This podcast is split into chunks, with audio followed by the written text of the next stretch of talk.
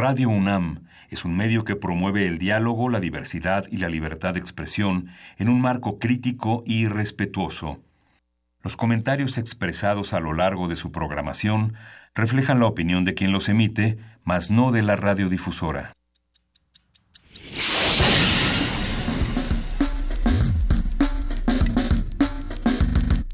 Primer movimiento. El mundo desde la universidad.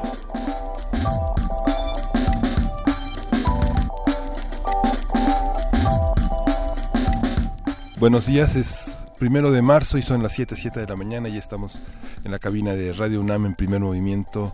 Juana Inés de esa, buenos días. Buenos días, Luis Iglesias está por descolgarse por esta cabina, amenaza con que se intoxicó con un coco.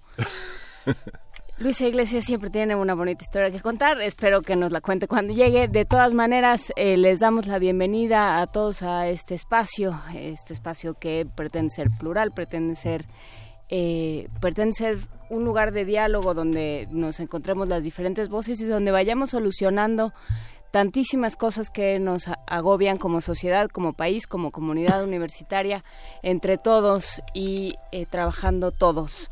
Miguel Ángel Quemain, hoy tenemos un programa movido. Sí, tenemos un programa movido porque en gastronomía vamos a tener a texturas en la comida, la lengua se encuentra con las diferentes modalidades, las diferentes cáscaras que envuelven los alimentos.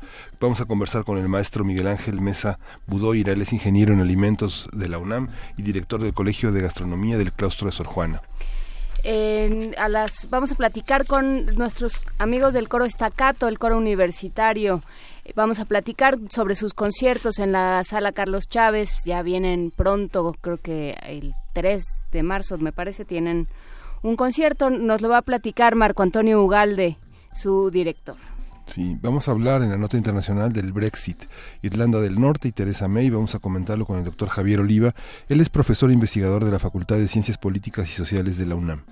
¿Se queda Irlanda del Norte dentro de la Unión Europea? Sí, no, cómo afecta el Brexit, qué información se está filtrando, todo eso lo vamos a platicar en nuestra nota nacional.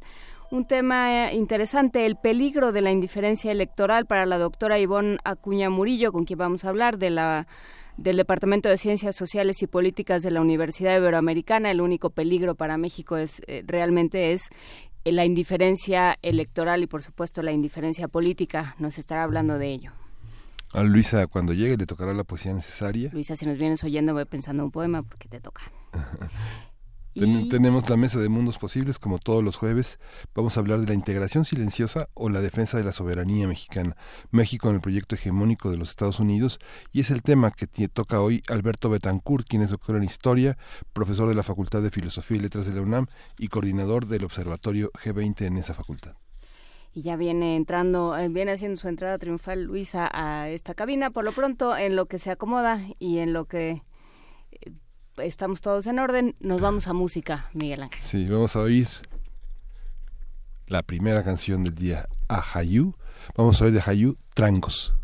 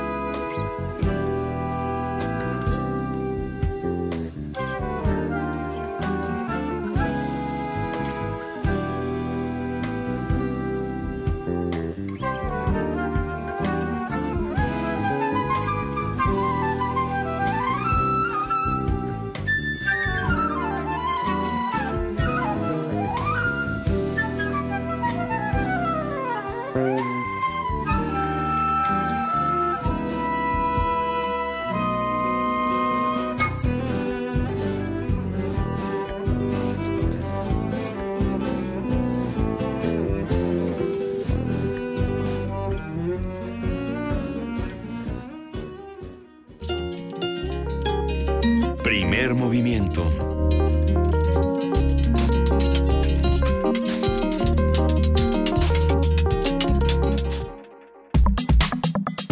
Jueves gastronómico.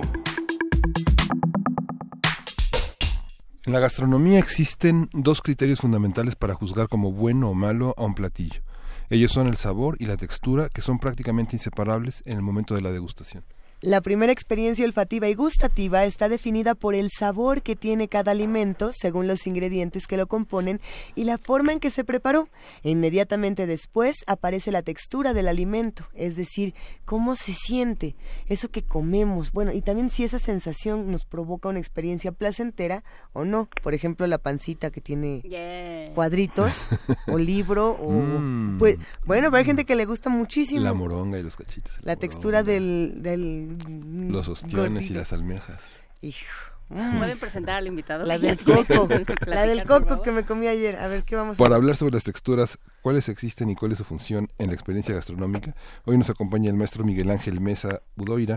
Y él, es, ingeniero en alimentos de la Universidad Autónoma Metropolitana, director del Colegio de Gastronomía del Claustro de Sor Juana y como investigador en el claustro ha dirigido tesis, tesinas enfocadas en la solución a problemas gastronómicos y desarrollo de productos. Buenos días.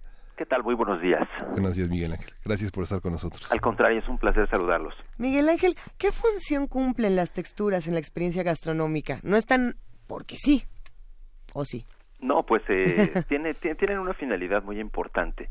Y yo creo que las texturas no únicamente van en una dimensión que podemos juzgar la, la de la textura en, en tanto la boca y el tacto, sino también tienen mucho que ver, como lo acaban de comentar ustedes, en el aspecto visual.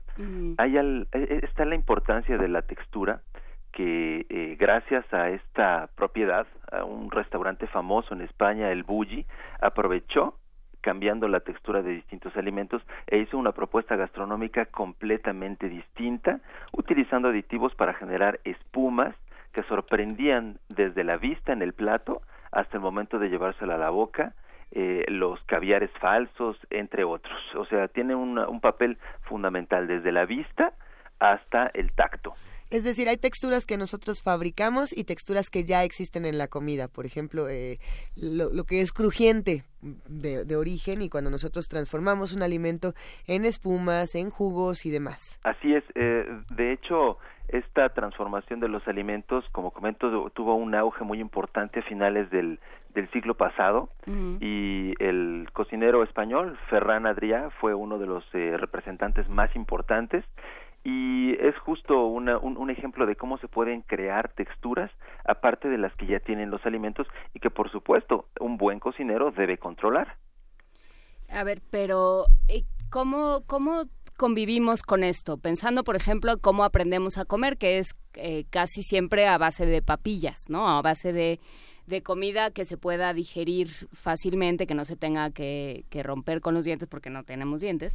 Entonces, ¿cómo de ahí pasamos, cómo vamos descubriendo otro tipo de texturas? Uy, es, esto que comentas es de fundamental importancia cuando los chiquillos empiezan a comer eh, como bien lo dices, cuando somos, cuando somos o fuimos muy pequeñitos, eh, la idea es darnos, comenzar la lactación, que es la, la etapa de comenzar con eh, introducir alimento sólido aparte de la, de la leche materna, eh, comenzamos con papillas. Estas papillas tienen que ser de textura muy fina eh, y se les llama alimentos colados. Lo ideal es pasarlos a través de un colador incluso si los preparamos nosotros mismos en casa. Eh, conforme va pasando la edad del pequeño, hay que comenzar a introducir textura. Esas vienen siendo las recomendaciones de los pediatras de característica general. En lugar de poner la zanahoria eh, bien molida o la calabacita bien molida, vamos a comenzar a meter cuadritos, a razón de que los pequeños comiencen a sentir la textura y se vayan adecuando y adaptando a lo que será la alimentación general.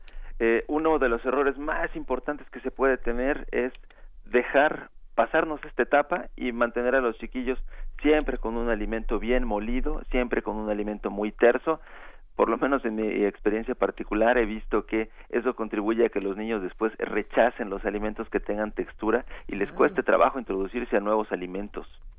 Vamos a imaginar que somos estos eh, seres que apenas están descubriendo los alimentos. ¿Qué texturas podríamos mencionar y cómo podríamos describirlas, Miguel Ángel? Podríamos describirlas. Mira, tienen que ser texturas suaves, texturas blandas, una textura tal que se pueda desmoronar o que se pueda eh, digamos, disolver, por llamarlo de alguna manera, haciendo presión entre lengua y paladar. Es decir, no tiene que ser suficientemente firme porque si no pasaría tal cual al estómago y al intestino y saldría tal cual entró, ¿no? Entonces tienen que ser texturas suficientemente suaves. Y en este sentido nos estamos refiriendo particularmente a los vegetales que se cuecen y les llamaríamos es una textura de vegetal sobrecocido o sobrecocinado, de manera tal que como lo comento, se pueda desbaratar entre lengua y paladar y se pueda tener acceso a los nutrientes que nos está ofreciendo el alimento. Muy bien. ¿Y cómo, ¿Y cómo se va entrenando también un paladar? ¿Cómo introducir una textura nueva? O sea, un, a un, a un bebé que está acostumbrado a estas verduras, a, a lo mejor zanahoria, chayote, este, espinacas, estas verduras, ¿cómo se introduce una nueva textura? Bueno, como, como siempre se ha he escuchado yo consejos, a los niños nunca hay que obligarlos a comer, porque si los obligamos a comer, lo único que estamos favoreciendo es una aversión y un sentimiento negativo hacia el momento o hacia el alimento, que en un futuro eh, no se sabe por qué ese alimento no gusta sin embargo, sencillamente no gusta. Lo más importante, eh, o uno de los factores más importantes, es el ambiente. Hay que tener un ambiente amigable, hay que tener un ambiente tranquilo, cordial, y después hay que comenzar poco a poco. Si el niño no quiere comer, no quiere probar en esta ocasión, debemos dejarlo tranquilo, y eh, en una siguiente ocasión volver a ofrecerle y está demostrado que alrededor de la tercera o cuarta ocasión, o por decirle tercer o cuarto intento, el niño ya se va a atrever a probar este alimento y es así como vamos a favorecer una aceptación, pero no va a ser nunca a través de un eh, pues, hacerlo a la fuerza. ¿Y qué pasa con los adultos? ¿Cómo se cómo se se les introduce a nuevas texturas? ¿También ah. tres o cuatro intentos y ambiente relajado? Eh, pues tiene, tiene, tiene que ser, en, en el caso de un adulto, tiene que ser un aspecto, yo creo ya también, eh, um, digamos, con un poquito de mercadotecnia, con un poquito de venta. Nos solemos llevar mucho por las expresiones, por lo que nos dicen los demás. Si una persona está frente a nosotros probando una textura y pone una cara de fuchi, definitivamente el que esté enfrente va a decir eso que debe estar comiendo debe estar con una textura o con un sabor asqueroso, ¿no? Entonces, para empezar, eh, algo que yo recomendaría es, pues también un ambiente neutro o favorable. Y pues por supuesto también cuando hablamos de adultos jóvenes, que en esta generación yo puedo pensar que hay muchos que no han probado algunos sabores, algunos algunas texturas, también se trata de lo mismo, pero como ya hablamos de adultos, podemos hablar ya de una reflexión, podemos ya hablar también de un convencimiento y sobre todo muchas veces también hablar de las texturas no únicamente es el aspecto sensorial sino toda la nutrición que puede tener consigo los alimentos. Y que tiene que ver con el atrevimiento de las personas a romper con atavismos muy muy muy eh, primitivos muy muy a muy temprana edad digamos lo que pasa con los padres es que tienen mucho miedo de que los niños se ahoguen. Ah claro. Y quien ha tenido digamos a su cuidado la, a, gente muy pequeña este si pasa digamos hay que voltearlos pegarles este apretarles el estómago tener los primeros auxilios normales, pero los sustos son Y la gente que se le atora muchísimo la carne, ¿no? Las texturas de la carne, ¿cómo funcionan estos términos? Hablábamos la dificultad que de, de tener términos medios, crudos, etcétera. ¿Cómo funcionan las diferentes carnes, la de puerco, la de pollo, el pescado? La res. Bueno, en primer lugar me gustaría comentarles que la textura juega un papel fundamental desde elegir si una carne está buena, si está apta para comer o ya no. Esto significa si vamos a hacer una compra, es ideal presionar con el dedo la, la superficie de la carne. Si la carne regresa a su posición normal, significa que la carne, que la carne tiene buena textura. Si se queda hendido, como si se hiciera un godete, eso significa que la carne pues ya tiene crecimiento microbiano y si crecieron las bacterias no sabemos si pueden ser patógenas, lo mejor es no aceptar o no comprar esa esa carne. Entonces, la, textura es fundamental desde la, desde la compra. También hay que tener en cuenta que la textura de la carne se afecta mucho con la congelación. Cuando una carne se congela y después se descongela, queda generalmente desjugada y con una textura reseca. Cuando nosotros cocemos la carne, la carne tiene unas proteínas y con el calor estas proteínas se van, eh, digamos, compactando, se van apretando y el agua se va expulsando. Cuando hablamos de la mejor textura para probar una carne o para degustarla, es el término medio. Ya sé que hay muchas personas que el color rojo de la, de la carne que asocian con la sangre, que por cierto no es sangre, eh, les, les causa aversión. Bueno, la verdad es de que sería una buena experiencia algún día a ojos cerrados probar esa carne porque tiene una jugosidad excepcional, no se ha desjugado y tiene una textura muy, muy apetecible. Conforme vamos avanzando en la cocción, avanzamos de, de 56 grados a 60, 63, va cambiando ya el color de la carne también y pues seguramente tanto ustedes como quienes nos escuchan habrán visto que en la superficie de la carne se empiezan a formar unos charquitos. En el caso que lo pongamos sobre una plancha, una parrilla o un sartén, eso es el agua que está expulsando el, el, la, la carne al contraerse y definitivamente hace que la carne resulte seca y si resulta seca resulta dura y si resulta dura resulta difícil de tragar. Hay eh, otra parte, por ejemplo, ve uno venir una tostada de pata. Así es. Híjole, no. Ese sí es un conjunto de texturas difícil de manejar. ¿Qué, eh, ¿Qué pasa con estas texturas eh, gelatinosas a las cuales no, no estamos acostumbrados? No, pues también es cuestión de, de gusto y definitivamente qué tanto nos introdujeron de niños a ese tipo de texturas y podemos estar habituados cuando somos adultos. Perdón, por ejemplo, en mi caso particular, una carne gelatinosa es el chambarete. Y este chambarete que tiene un tejido conectivo que cuando se mete a la cocción que resulta en una gelatina, a mí en lo personal me encanta. Es una textura que además tiene un sabor excepcional, pero conozco quienes le van limpiando al chambarete para no encontrarse con esa con esa porción gelatinosa. También eh, conozco quienes eh, en cuestión de carne le van buscando los pellejitos porque no toleran encontrarse un pellejo y morderlo. Eh, presionarlo entre los dientes para esas personas es motivo de terminar de comer, ya no pueden más, ¿no? Creo que mucho tiene que ver justo con cómo nos fue introduciendo la familia desde, desde que fuimos chicos. Y es que lo cierto, Miguel Ángel, es que estas texturas no solamente saben, se sienten en el paladar, se sienten en nuestras manos, se sienten, se escuchan, ¿no? Cuando mordemos la comida, tienen todo, todos los sentidos ahí eh, mezclados. Estábamos platicando, por ejemplo, de esta escena muy famosa de Amelie, cuando Amelie mete las manos en los sacos de frijoles. Y desde ahí empieza esta experiencia con, con las texturas. O oh, no habrá nada más sabroso que morder un chicharrón fresquecito y escucha el que lo acaba de ser muy mal para los que nos escuchan. crunch, crunch. Pero ¿qué pasa, por ejemplo, cuando empezamos a jugar con las texturas? Que era algo que se hacía, por ejemplo, con los postres. Eh, tan sencillo como hablar de un helado en barquillo y del cambio de temperatura, de textura, de sensaciones de sonoridades. ¿Qué pasa ahí? Mira, hablando de repostería inclusive, no es lo mismo un panqué, podemos decir, de naranja, a un panque de naranja con nuez en su interior. Exacto. E inclusive si le ponemos trozos de chocolate o la nuez está tostada o la nuez o ponemos avellanas que están eh, garapiñadas. Todo eso hace un juego distinto en la en la textura y una regla general en la pastelería, por ejemplo, es que si nosotros le incrementamos una textura, estamos incrementando un estímulo y por lo tanto estamos favoreciendo la aceptación del producto en términos muy generales. Y cuando hacemos, por ejemplo, un helado, es, son, pues, se han vuelto tan famosos estos helados que, que nos venden de yogurt, a los cuales se les adicionan algunos unos, unos toppings que resultan algunos crujientes, lo que nos lleva efectivamente a la buena relación que tienen las distintas texturas, cómo puede atraer un alimento por sus texturas. ¿Y, y, qué, ¿Y qué es lo que se qué es lo que se despierta ahí? Porque a, lo mejor puedes, no es lo mismo cubrir un helado, pues, volviendo al tema de los helados, cubrirlo de chocolate que se endurece que cubrirlo con chocolate líquido. la experiencia es distinta. ¿Dónde se vive esa experiencia? Ah, pues todo todo tiene que ver justo con las eh, percepciones de satisfacción que podemos tener en nuestro cerebro, las endorfinas que se liberan.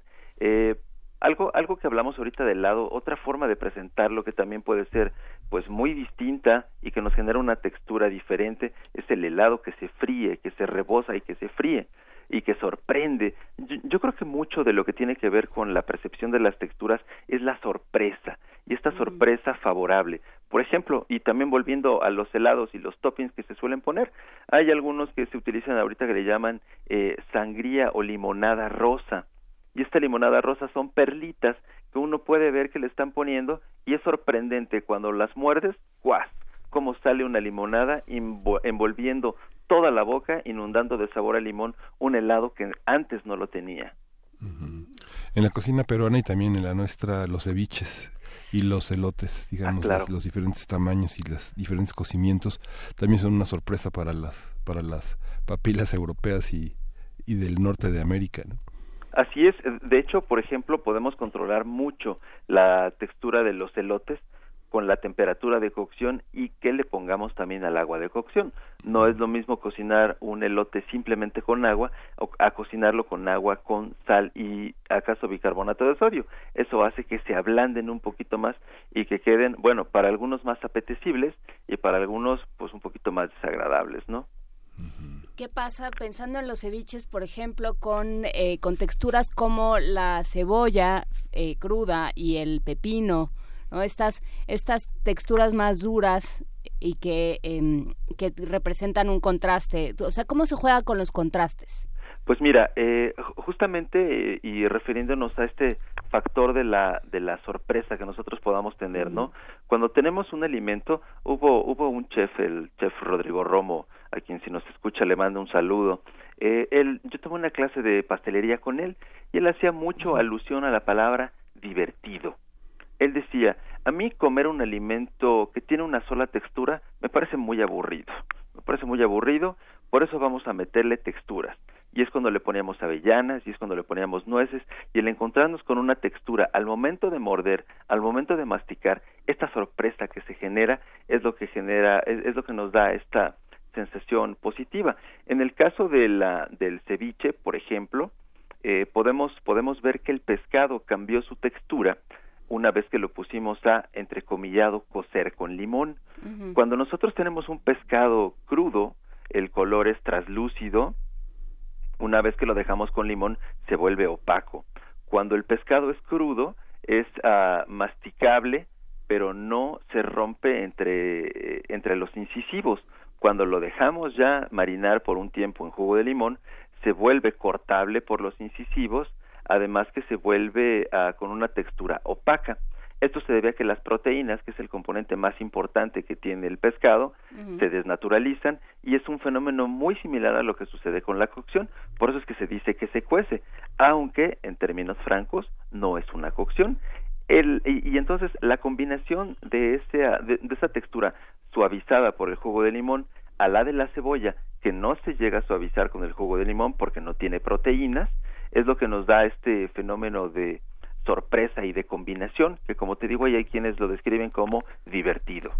A ver, hablando de cosas divertidas, están preguntando por aquí, bueno, no sé qué tan divertido sea. Están como platicando entre ellos de todo lo que se les antoja. Pero... ya salió el tema de los insectos, y además yo me sumo porque es algo que, que, me parece interesantísimo, un insecto que te camina por la boca o no, pero que por lo menos sí te sorprende porque de entrada visualmente no es lo que esperas cuando, cuando le das una mordida. Así es. ¿Qué pasa con los con los bichos? Con, con las patitas, los con las que te bajan por aquí. con los jumiles que te dan vuelta. Ah, bueno, mira, particularmente a, mí a mí no me no, me no me atrae comer algo vivo, francamente. Así cuando hablamos, por ejemplo, de los insectos, un insecto que te metas a la boca y justamente sentir las antenitas y las patitas y después el consecuente crunch, no, a mí no me, no me parece atractivo, a mí en lo particular. Sí me gustan los insectos, me gustan los chapulines, por ejemplo, los cuales es una combinación de textura. Los insectos tienen un esqueleto externo de quitina, que es una proteína, y esta quitina pues nos hace justamente el crunch, eh, al, al, momento de, de, masticarlos. Otros que a mí en lo personal me gustan mucho son los chinicuiles. Y los chinicuiles hay que tostarlos en un comal para que queden con una textura también ligeramente crujiente y un sabor que para quienes los han probado, bueno, es probable que haya quien no esté de acuerdo. A mí me recuerda al sabor del chicharrón. Sí, el chicharrón.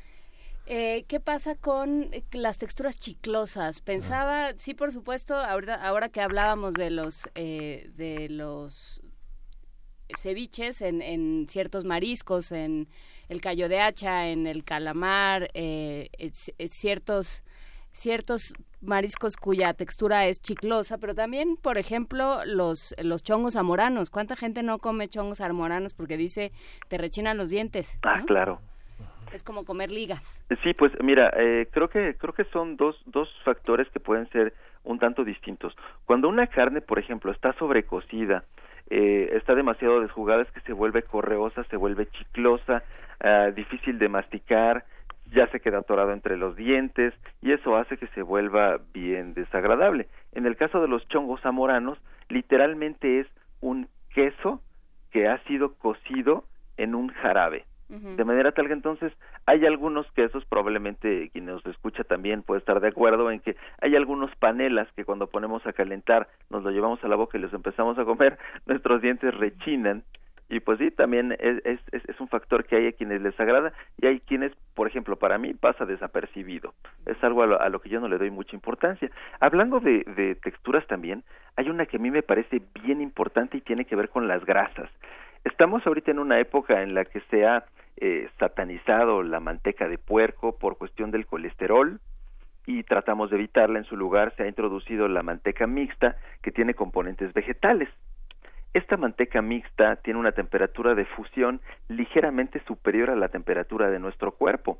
Y cuando nosotros cocinamos con esa manteca, eh, pueden ser tamales, por ejemplo, es bien notable una capa de grasa que nos queda envolviendo en la boca una vez que terminamos de comer. No sé si alguno de ustedes lo haya percibido. ¿El paladar resbalosito? No, no, no. Ah, no, como alrededor de los labios. recubierto, ¿no? Sí, hablo del paladar dentro de la boca, como que quedara una capa de cebo recubriéndonos toda la boca, mm. como para pasarnos una servilleta y limpiarnos todo eso que quedó.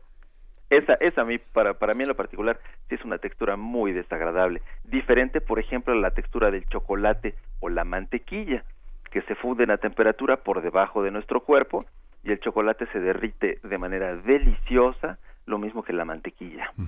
en, la, en, la, cocina eh, prehispánica, ¿qué, ¿qué sorpresas le ha dado la cocina prehispánica al mundo en materia de texturas? No sé, por ejemplo, para nosotros tal vez la comida china resulta muy, muy, muy interesante porque el apio crujiente se vuelve blando, la jícama, el pepino, el, eh, el betabel, pues eh, yo creo que algunas de las de las sorpresas que puede dar la cocina prehispánica, eh, hablamos por ejemplo de la cocción en el hoyo de tierra, el famoso pif que se utiliza en la península de Yucatán, es una es una técnica con la cual la carne queda tan demasiado cocida que queda deshebrable muy fácilmente la carne inclusive es el mismo procedimiento que se utiliza para la barbacoa de hoyo, se desjuga y en la parte inferior se, se colectan los jugos para, para, para hacer un consomé.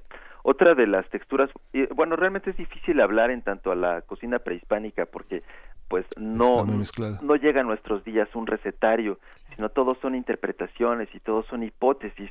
Si hablamos, por ejemplo, del tamal como un elemento de nuestra gastronomía desde aquellos tiempos, ha cambiado tanto incluso por el uso de la manteca que el día de hoy un tamal de naturaleza prehispánica como tal es difícil concebirlo. Eh, más bien podemos imaginarlo como un tamal eh, ligeramente duro, no está tan aireado como un tamal al que le hemos puesto manteca. Eh, la, la tortilla de maíz también, bueno, es uno de los claros ejemplos, como mientras está caliente eh, tiene una característica de enrollable, tersa, y como cuando está fría es quebradiza y es, bueno, desagradable al, paladar. Eh, hablando de, texturas duras y del coco con el que me peleé esta mañana, Miguel Ángel, cuéntanos cuáles son y que además venció. ¿Cuáles son las texturas, digamos, duras, las más difíciles de, de roer, pero que también tienen sabores deliciosos y que justamente están hechas para ser así, duras? Texturas duras y con sabores deliciosos. Si es que eso existe, ¿no? Bueno, yo me quedé en el coco, por eso lo digo, pero, hay muchas frutas, por ejemplo, las nueces, esta, la, la característica crocante. Difícil de roer, ah, puede ser. Difícil de roer, un, un turrón. A ver, empréndela con un turrón de estos duros. Claro, pues mira, hablando de, de texturas duras, algo algo que también es bien eh, reconocido y sabido en la en la preparación en las preparaciones es justamente tener en cuenta al, al cliente y evitarle algún riesgo no por ejemplo una textura característicamente dura son las semillas de la guayaba. Siempre que nosotros preparamos algo con guayaba es ideal quitarle las semillas porque si le damos semillas al cliente si alguien tiene un diente que ya estaba más o menos estrellado se lo puede terminar quebrando y genera un problema un problema para para nosotros. Híjole pues no no me viene a la mente algún ejemplo de alguna textura que pueda ser dura salvo salvo en cuanto a su cáscara y que fuera como ustedes lo dicen difícil de extraer difícil de obtener una nuez una nuez a la que haya que quebrarle la corteza pero una vez que lo tenemos sin corteza ya tenemos una una textura suave eh, aquí nos, nos mencionan dos texturas interesantes, Mauricio Medina y Refrancito en Twitter. Sí, ¿verdad? Nadie opina cuando hablamos de política arancelaria, pero no vaya a ser gastronomía, eso sí todo. Em, preguntan o comentan sobre el pulque y sobre los nopales. Claro. Que son dos texturas mexicanas muy, em, muy controversiales. Permíteme hablarte de los de los nopales porque prácticamente es el mismo tema. eh, yo me acuerdo que cuando era chico y perdónenme que comience con una anécdota. Cuando yo era chico y por supuesto antes de que estudiara ingeniería en alimentos, yo veía que mi mamá preparaba los nopales y siempre era un pleito con ellos. Quería quitarles la baba. Eh, utilizaba para ello un quinto de cobre. Eh, eh, sí, para empezar un quinto de cobre, no fue uno de los primeros intentos. Luego otro de los intentos que utilizó fue ponerle cáscaras de tomate. Y el último de los intentos, y que fue bien desagradable a la vista, le puso trozos de pan. Bueno, ya a estas alturas de la vida yo puedo comentar que nada de eso va a quitarle la baba al nopal, absolutamente nada de eso. El cobre reacciona con el pigmento del nopal y hace que quede con un color verde intenso. Entonces alguien se confundió al darle el consejo o ella se confundió al momento de recibirlo. El quinto de cobre o utilizar un recipiente de cobre favorece el color. Eh, ponerle cáscaras de tomate, los tomates también tienen eh, sales de carbonatos y bicarbonatos, alcalinizan el agua y también favorecen el color. Entonces, por supuesto que ahora entiendo, bueno, en ese momento entendí por qué los nopales continuaban con esa baba que a muchos les parece desagradable. Pero la buena noticia es que esa baba es fibra, es fibra dietética, ayuda a disminuir niveles de colesterol, ayuda a controlar el tránsito intestinal, por lo tanto, pues es una buena inversión comerse el nopal con todo y baba. Ahora, si queremos quitarle la baba, la única manera que yo he visto con mis propios ojos que se la podemos quitar es lavándolos.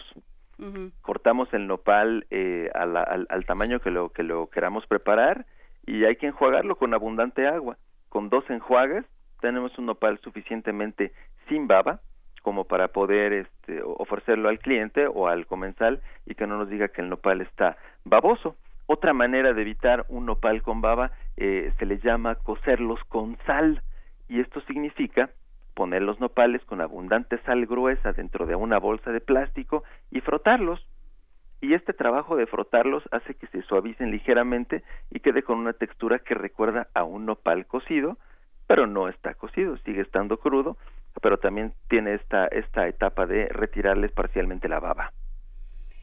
Muy bien, nos dicen que las palanquetas tienen una textura dura, pero pero muy buena. Oh, sí, alguna vez sabrán que yo trabajé para la para la Profeco un buen tiempo y él es responsable de la tecnología ¿De probar las palanquetas? No, es que una vez hice una, una palanqueta que el término que terminamos, claro, eso fue en, etapa de prueba, quiero dejarlo claro. Eh, hicimos una palanqueta que cuando llevé a probar la terminamos eh, definiendo como la palanqueta rompemuelas, porque hice un caramelo, un caramelo duro, al que combiné con cacahuates y pues a quien le gusta o que a quien le gustaba la textura demasiado dura estaba deliciosa la palanqueta. Sí pero ya solo ponerle balines o sea ya exactamente. sí, o me dolieron los dientes solo pensarlo. Estaba demasiado demasiado dura esa palanqueta. Entonces algo que se puede hacer por ejemplo para suavizar el, el caramelo es ponerle un poquito de grasa, un poquito de mantequilla, y eso ya nos lleva de una textura francamente quebradiza, como el vidrio, a una textura ligeramente chiclosa, dependiendo cuánta grasa le vayamos poniendo.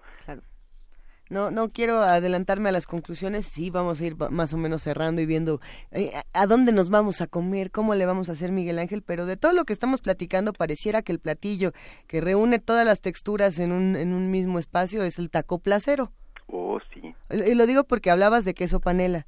Ajá. Hablabas de tortilla, hablábamos de chicharrón, de chiles, de nopales y también, por supuesto, de lo que uno le quiera ir agregando carnita, demás. Eso reúne todas las texturas o cuál, qué platillo podríamos decir si no es el taco placero que reúna la mayor cantidad de texturas. Ciertas ensaladas también. Sí, es que también con las ensaladas podemos hacer un juego de texturas bien impresionante. Ah, podemos ponerle tanto texturas como sabores. Yo me acuerdo que cuando era chico la ensalada que nos llevaba mi mamá a la mesa era lechuga, jitomate y aguacate, se acabó, ¿no? y hoy eh, pues a las a las ensaladas ya nos hemos atrevido a ponerles también nueces nuez de la India alimentos eh, o frutos deshidratados como arándanos como chabacanos las vinagretas que también contribuyen no solamente al aroma sino también contribuyen a la textura. Yo creo que también en una ensalada podemos encontrar una gran cantidad de texturas dependiendo qué queramos ponerle. Podemos ponerle inclusive alguna proteína cocida alguna carne como por ejemplo pechuga de pollo eh, cocida y eh, fileteada y yo creo que también eso eh, puede, ser un, un, alimento que conjugue muchas texturas. Sopas, también en las sopas podemos jugar mucho con texturas. Si hablamos de una sopa de tortilla, mm. mi, mi pequeña, tengo una niña de 11 años que está tomando un taller de cocina en la escuela, llegó bien emocionada con su sopa la semana pasada. Papá, papá, quiero que pruebes mi sopa de tortilla. No, pues la había preparado desde la escuela. Entonces ya se imaginarán eh. ustedes ese apelmazamiento era, de era que puso sobre mi plato, ¿no? Y le dije, no, mira, una sopa de tortillas siempre se sirve. Primero tus, tus, tus, tus julianas o tus totopos que tú quieras, bien secos, bien fritos, y frente al cliente, frente al comensal es cuando sirves el caldo, porque si no se te van a aguadar. Le podemos poner también a una sopa de tortilla chicharrón, y combinamos un poco más de, textura conforme se va pasando el tiempo se va ablandando se le puede poner queso se le puede poner también aguacate en fin creo que allí también podemos jugar mucho con las texturas. En las sopas como la minestrone por ejemplo también se pueden poner cantidad de texturas pues dependiendo ya más bien la creatividad de la gente. Pero hay que respetar ciertas texturas, ¿no? También unos chilaquiles muy aguados, todo eso. Chilaquil chicloso. Chilaquil chicloso, sí, no. Pues mira, en cuestión de, de texturas, yo creo que todos tenemos así como nuestros gustos, nuestras rarezas. Déjame confesarles que ahorita que decían del chicharrón, a mí me gusta el chicharrón crujiente, sí, pero disfruto mucho el chicharrón que he estado tres días dentro de una bolsa de plástico. Híjole, sí, cómo no. Cuando ya le queda esa parte que es como... Correosísimo, correosísimo. Me dicen mis hijos que parece que estoy mordiendo el hueso de carnaza pero para mí es una textura excepcionalmente deliciosa. Que hay que metérselo a la boca y estar ahí como 10 minutos esperando a ver si se ablanda. ¿Qué, es lo que uno descubre en el chicharrón? A ver si alguien me puede decir, cuando le estás dando una mordida y de pronto hay unos pequeños cuadritos que saben distinto. Y grasa. que es como la grasita. Manteca. La concentrada que es... Mm, chiquita, lo que se llama chiquita. En, chiquita. Ay, unos tacos de chiquita. ¿Cuál es la textura ganadora, Miguel Ángel, el día de hoy? Yo creo que la textura crocante, ¿eh? Siempre va a ser una de las texturas más atractivas porque es una de las texturas más delicadas, es una de las texturas más complicadas. Si nosotros pensamos en botanas, por ejemplo, eh, las compañías que se dedican a las botanas es todo un problema mantener esa crujencia y por eso yo creo que es una de las texturas que son más valoradas. Excelente. Pues mira que con eso nos vamos a quedar con la crocante. Muchos comentarios por aquí ya nos dijeron no se claven en la textura. Creo que fue Paco Barajas, ya nos, nos escribieron el viscoso pero sabroso. Y claro. Te agradecemos muchísimo, Miguel Ángel Mesa. Ha sido un verdadero placer. ¿Dónde te podemos encontrar para seguir platicando? Bueno, pues a nosotros nos pueden encontrar, y hablo en plural porque pues somos la Universidad del Claustro de Sor Juana, estamos en www.elclaustro.edu.mx y pueden buscarnos como Claustro de Sor Juana a través de redes sociales como Facebook, Twitter e Instagram. ¿Dónde está la Universidad del Claustro de Sor Juana? Físicamente nos encuentran en Izazaga número 92, a unos pasos del Metro Isabel la Católica, en el centro histórico de la Ciudad de México. En realidad te lo pregunto para saber a dónde se van a comer cuando tienen un descansito. Ay, pues si me permites, entonces déjame invitarlos a todos ustedes. Al final de la carrera tenemos eh, un, espacio que se llama Restaurante Escuela, que nuestros estudiantes hacen las compras, hacen las preparaciones, hacen el servicio. Este se encuentra en la calle de San Jerónimo, eh, entre la calle de Bolívar e Isabel la Católica. Estamos bien cerquitita de, de este campus y no, te digo, nuestros estudiantes hacen absolutamente todo. Eh, damos servicio de martes a viernes de 1 a 5 de la tarde y los sábados atendemos hasta las 6. Pues te agradecemos muchísimo, Miguel Ángel Mesa. Te mandamos un gran abrazo y hablamos muy pronto. Gracias a todos los amigos de la Universidad del Claustro. Muchísimas gracias a ustedes. También un placer saludarlos. Excelente. Pues así de crocantes nos vamos y nos vamos a un poco de música y de charlas. Quédense con nosotros. Primer movimiento.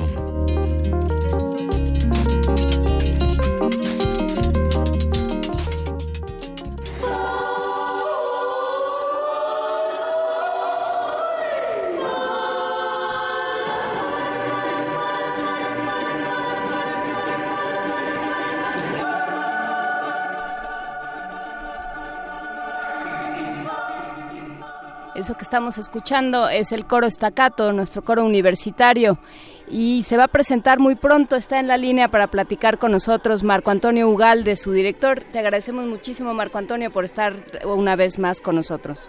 Hola, ¿qué tal? Buenos días. Cuéntanos, eh, ¿se van a presentar eh, próximamente?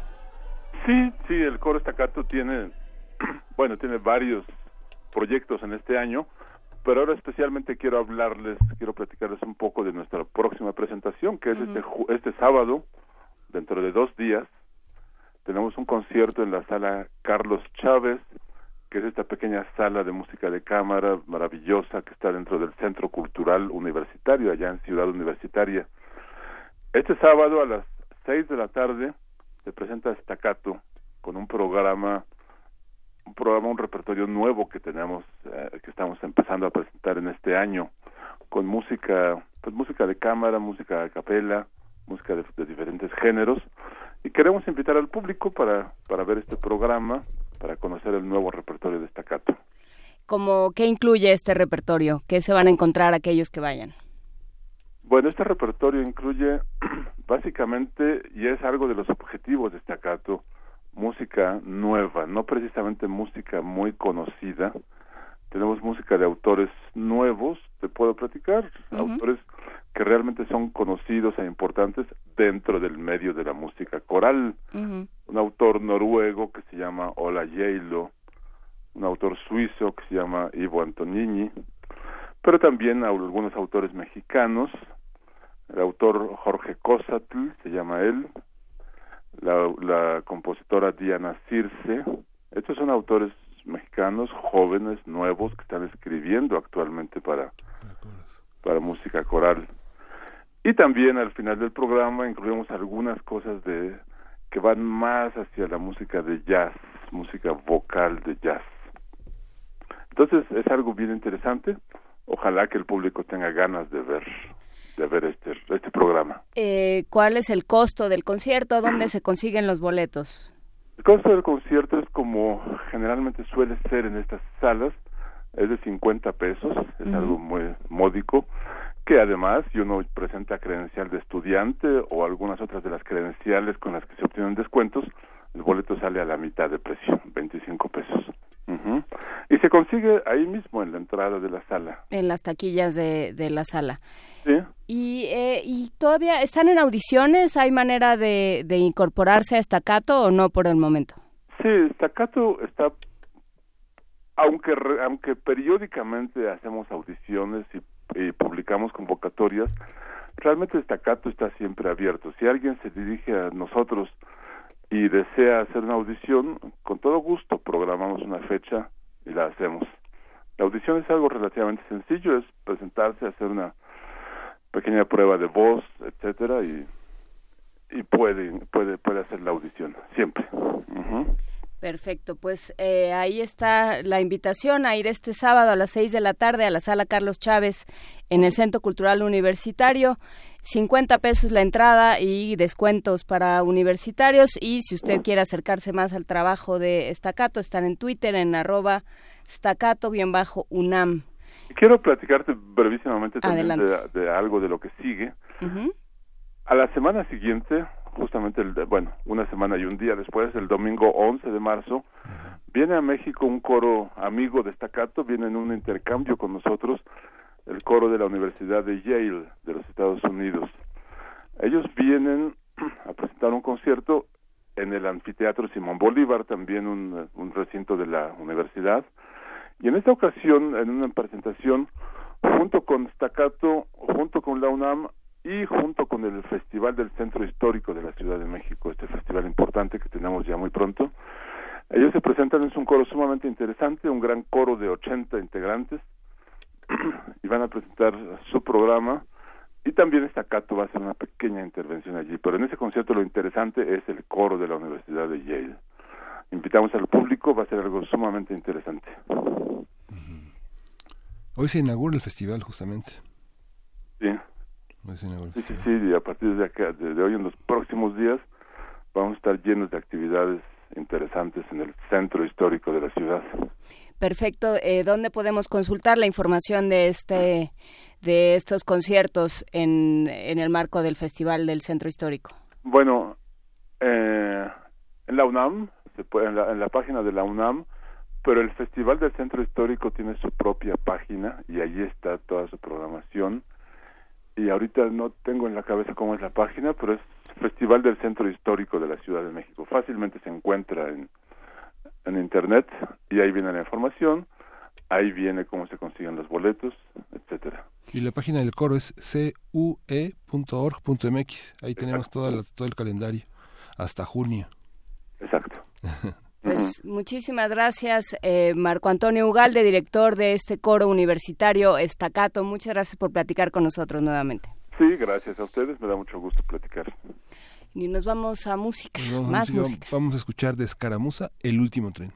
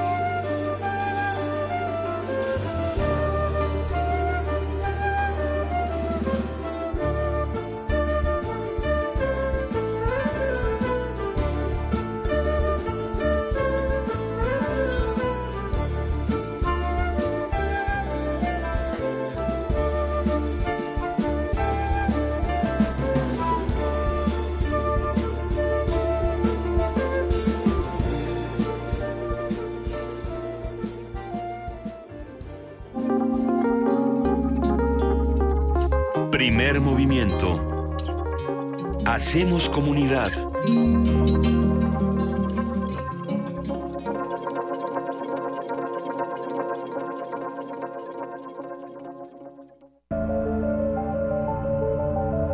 Se puede llegar de la pintura a la arquitectura, basar una escultura en el conocimiento matemático o escribir un poema a partir de la física cuántica.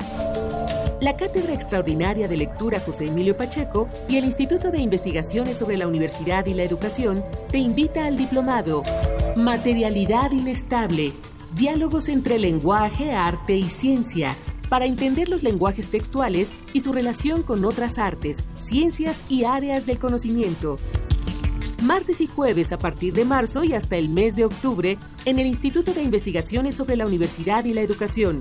Informes e inscripciones a difusión-isue.unam.mx o al 5622-6986, extensión 2503. Los campos del conocimiento difuminan sus fronteras. Juntos somos más fuertes. En Alianza hemos sacado al PRI corrupto del gobierno y hemos metido a los culpables a la cárcel. Todos juntos haremos un México más justo, más seguro y más contento. Para eso el PAN, PRD y Movimiento Ciudadano hicimos un solo frente. Vamos a cambiar la historia, porque cuando estamos juntos somos más fuertes. PAN, el cambio inteligente. Los acaban de sentenciar. ¿Y qué?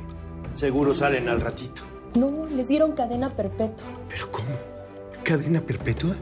Entre otros casos, el 25 de enero de 2018, mucha gente fue condenada a 140 años de prisión por secuestro y homicidio. El Partido Verde propuso modificar la ley para castigar con una pena máxima de 140 años a secuestradores. Hoy es ley aprobada y ya se aplica. Partido Verde. Cumplir es nuestra misión. Propaganda institucional del Partido Verde. En este periodo electoral, la Fiscalía General de Justicia del Estado de México, a través de la Fiscalía Especializada en Materia de Delitos Electorales, te brinda atención en caso de ser testigo o víctima de un delito electoral. Ofrecerte dinero a cambio de tu voto, recoger tu credencial para votar, condicionar tu voto mediante cualquier presión o amenaza. Son solo algunos de ellos. Infórmate. Cualquier anomalía, repórtala al 01800 7028 770 en nuestras redes sociales o en la aplicación móvil FGJ Domex, disponible de manera gratuita. Después de 50 años, cuando despertamos, el rock seguía ahí. Como los dinosaurios que nunca existieron, dejó huellas de su paso por el mundo. El rock fue la música de la juventud de los años 60 y 70. Hoy la desenterramos para volver a vivirla, para emocionarnos con ella. Cuando el rock dominaba el mundo. Todos los viernes a las 18.45 horas, por el 96.1 de FM. Radio UNAM, Experiencia Sonora. Hablemos claro. Todas y todos tenemos que actuar juntos y decidir lo mejor para México. A nosotros nos toca votar libremente. Es por eso que tenemos que estar bien informados y los medios de comunicación deben colaborar para que así sea. Los partidos deben respetar las reglas y quienes resulten electos deben responder a la confianza de las y los mexicanos. Para tener el país que queremos, todos debemos hacer lo que nos toca. INE. PRD, Izquierda Hoy. Somos la izquierda que se identifica con las y los jóvenes, convencidos de lo que creemos, porque cuando dicen desigualdad, reclamamos igualdad. Cuando dicen jerarquía, reivindicamos la equidad. Cuando imponen control, decimos respeto a la diversidad. Y cuando hay abusos, exigimos nuestros derechos, los de todas y todos, sin distinciones. Estas son nuestras causas, es la actitud con la que vivimos. Hoy es nuestro tiempo y estamos seguros de una cosa. Somos la izquierda de hoy. ¿Qué dijiste? Otra vez estos con su canción. Lo que no sabes del movimiento naranja es que llevamos tres años luchando por eliminar las pensiones de los expresidentes, que fuimos los únicos en votar en contra de todas las reformas del gasolinazo, y que también hemos sido los únicos en renunciar a bonos y privilegios y luchar contra el despilfarro. Sé parte de este movimiento.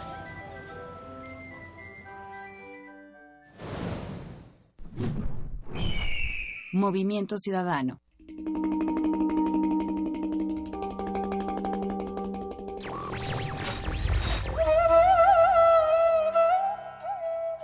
El que no se posee a sí mismo es extremadamente pobre. Ramón Lully.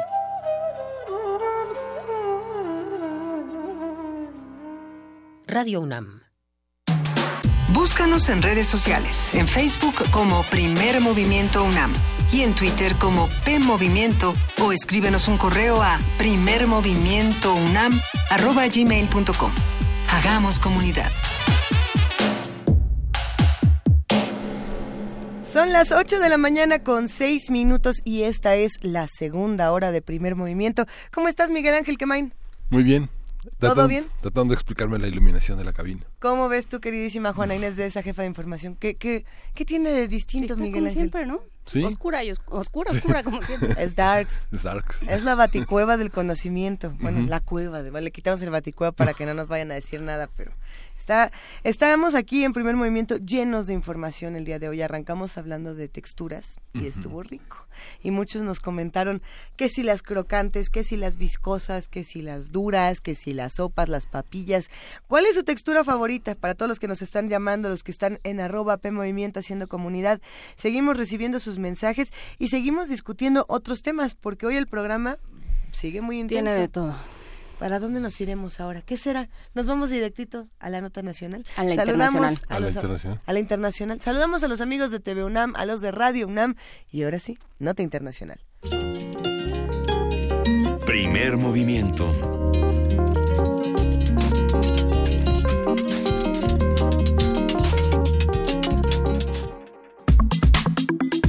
Nota internacional. Teresa May, primera ministra británica, expresó su oposición al primer borrador legal del acuerdo de salida del Reino Unido de la Unión Europea. El documento de 120 páginas propone, entre otras cosas, mantener a Irlanda del Norte dentro de la Unión aduanera. May dijo que de implementarse socavaría el mercado común de Reino Unido y amenazaría la integridad constitucional del país, creando una frontera regulatoria y aduanera en el mar de Irlanda. Michel Barnier, jefe de negociador de la Unión Europea, aclaró que el plan solo entraría en vigor en caso de no encontrar otra solución al problema fronterizo. Haremos un análisis de las notas sobre Irlanda del Norte, su postura frente al Brexit, cómo entenderlo y cómo se sitúa en la discusión actual sobre el tema. Nos acompaña el doctor Javier Oliva, él es profesor investigador de la Facultad de Ciencias Políticas y Sociales de la UNAM. Doctor Oliva, buenos días, gracias por estar con nosotros. El Bueno, no Oliva, está. A menos de que ya haya aprendido a decir tú, tú, o que hable en morse, ya no está. Todo un tema lo que está ocurriendo eh, con esta continuación de la historia del Brexit de Theresa May, que ya no se lleva bien con nadie, pero ya dejó de ser la villana villanísima para nada más ser eh, No, y- pobrecita de Theresa May. Y bueno, siguen las, las discusiones sobre el Brexit, ¿no? Esta idea de ya casi, ya casi lo vamos a implementar, ya casi lo vamos a poner en, en orden y ya casi vamos a ponernos de acuerdo con cómo lo queremos. Pues lo único que propicia es que se complique cada vez más la discusión. Pero ya Así está es. en la línea eh, Javier Oliva. ¿Cómo estás, Javier Oliva? Buenos días. ¿Qué tal, eh, Luisa? Muchas gracias por la invitación. Eh, Miguel, ¿qué tal? ¿Cómo están? Buenos días, saludos al, al auditorio. Bueno, este proceso de, de discusión sobre la salida del Reino Unido, pues no solamente se volvió también más complejo ahora con la con la participación de Jeremy Corbyn, líder del Partido Laborista, en donde él propone una, un Brexit suave, es decir, mantener la unión aduanera, pero del lado de la Unión Europea lo que proponen es sí a la, uni- sí a la unión aduanera, pero también a libre tránsito, lo cual, pues evidentemente resultaría a final de cuentas la misma situación de que si el Reino Unido permaneciera en, en la en, en- en la propia Unión Europea. Entonces, eh, eh, me parece que en esta que en esta lógica la creación también en días pasados del partido Turn You, es decir, vuelta en U para convocar a un referéndum revocatorio respecto del Brexit eh, del 2016 en junio del 2016, pues esto eh, está complicando de manera notable no solo la política en el Reino Unido, sino también en, en las estructuras políticas y de gobierno de la Unión Europea. Javier, ¿se vale hacer un turn you? Es decir, ¿se vale decir pues, a la hora de la hora ya no quiero y a ver, vamos a votar porque siempre, mi mamá dijo que siempre no? Si la, si la votación fue legítima, ¿por qué, qué- ¿con qué argumentos? Sí, bueno, la- las, las, las leyes electorales así lo permiten en el Reino Unido Es así que surge este partido político en donde hay convergencia desde el, que fuera el viceprimer ministro Nicholas Clegg en el primer gobierno eh, de David Cameron, por ejemplo, eh, también hay eh, militantes y, integrantes del Partido Laborista e incluso del Partido Gobernante, el Partido Conservador. Y sí, sí es posible, si reúnen el número de firmas suficientes, sí pueden convocar el propio Nicholas Farage, que es el líder del, partido del Reino Unido independiente, uno de los principales promotores del Brexit, llamó a sus militantes, que son pues eh, pues no, no, digamos que son personas muy recomendables en su prestigio personal llamó a sus militantes en medio de la crisis que ha vivido este partido de la Unión del Reino Unido eh, para eh, que estén alertas respecto del activismo de este partido político que acaba de, surgir. Entonces sí hay sí hay condiciones políticas es, es yo no descarto la posibilidad de en otras oportunidades que he tenido de participar en, en primer movimiento, eh, yo no descarto la posibilidad de que puedan eh, darse las condiciones para un eh, proceso revocatorio. Finalmente también, si, la, si se logran las condiciones legales para llamar a un referéndum revocatorio, pues es, es, es válido que también la población rectifique una decisión que a todas luces va a ser muy costosa para el Reino Unido, pero sobre todo para sus jóvenes. Esto es muy importante subrayarlo. Y, ahí hay algo interesante también y es pensar en qué tan desgastada puede estar ya para este momento la relación entre las autoridades de Reino Unido y justamente eh, los que integran a la Unión Europea, que cada vez parecen estar más desconectados los unos de los otros. ¿O no? Eh, ¿Están en procesos de reconciliación? Bueno, es, que hay varios temas. Uno, por ejemplo, es la, la creación, porque ya es formal, se le llama incluso el núcleo duro, hay 15 civiles y 15 militares, la creación del ejército de la Unión Europea, en donde desde luego ya no estaría contemplado el Reino Unido. Eh, la OTAN y Estados Unidos y, eh, han reaccionado criticando la, esta, este proceso porque piensan, y quizá tengan razón, de que puede haber duplicidades con la Organización del Tratado Atlántico Norte. Lo que ocurre es que el Reino Unido siempre había vetado la posibilidad de construcción de un ejército europeo, que es uno de los cinco grandes objetivos originales de lo que hoy, es la Unión Europea, es decir, la, eh, la zona euro, que ya se logró, eh, el espacio Schengen, que ya se logró, eh, faltan las políticas fiscales, falta una política exterior unificada y faltaba, porque ya está en proceso de construcción, insisto, las Fuerzas Armadas de la Unión Europea. Entonces, la cooperación contra el terrorismo, la cooperación contra la migración forzada, son temas muy sensibles en la negociación del Brexit porque dejarían ya sabemos que el Reino Unido es un archipiélago pero en términos en términos políticos y, de equilibrios en la en la zona verdaderamente quedaría aislado el Reino Unido. Además como lo apuntaba Miguel en la nota introductoria el tema de la la única aduana terrestre que tiene el Reino Unido es con Irlanda. Entonces eh, cómo se va a manejar ese, esa esa relación y por el otro lado el secesionismo escocés que sigue eh, eh, gobernando Escocia y que mantiene esta postura. De bueno si se sale al Reino Unido pues nosotros vamos a proceder a consolidar la independencia para mantenernos dentro de la Unión Europea. En este sentido, ¿cómo, cómo operan las diferentes eh, partes que, que constituyen este Reino Unido? ¿Qué pasa con Irlanda del Norte, que ha sido un protagonista de las notas en los últimos días? Bueno, en Irlanda del Norte gobierna un partido que es todavía más conservador que el partido conservador de, de, Theresa May.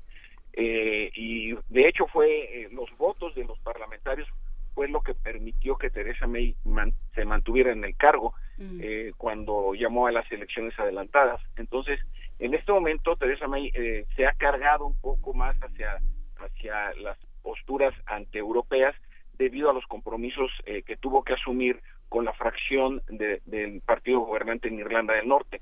Entonces tenemos problemas muy serios de equilibrios políticos porque mientras en Escocia el, el Brexit eh, fue derrotado con el 85% de los votos, es decir, el 85% de los escoceses votó por permanecer en, en, en, la Unión eh, eh, Europea. en, en Irlanda del Norte casi estuvieron al 50 y 50%.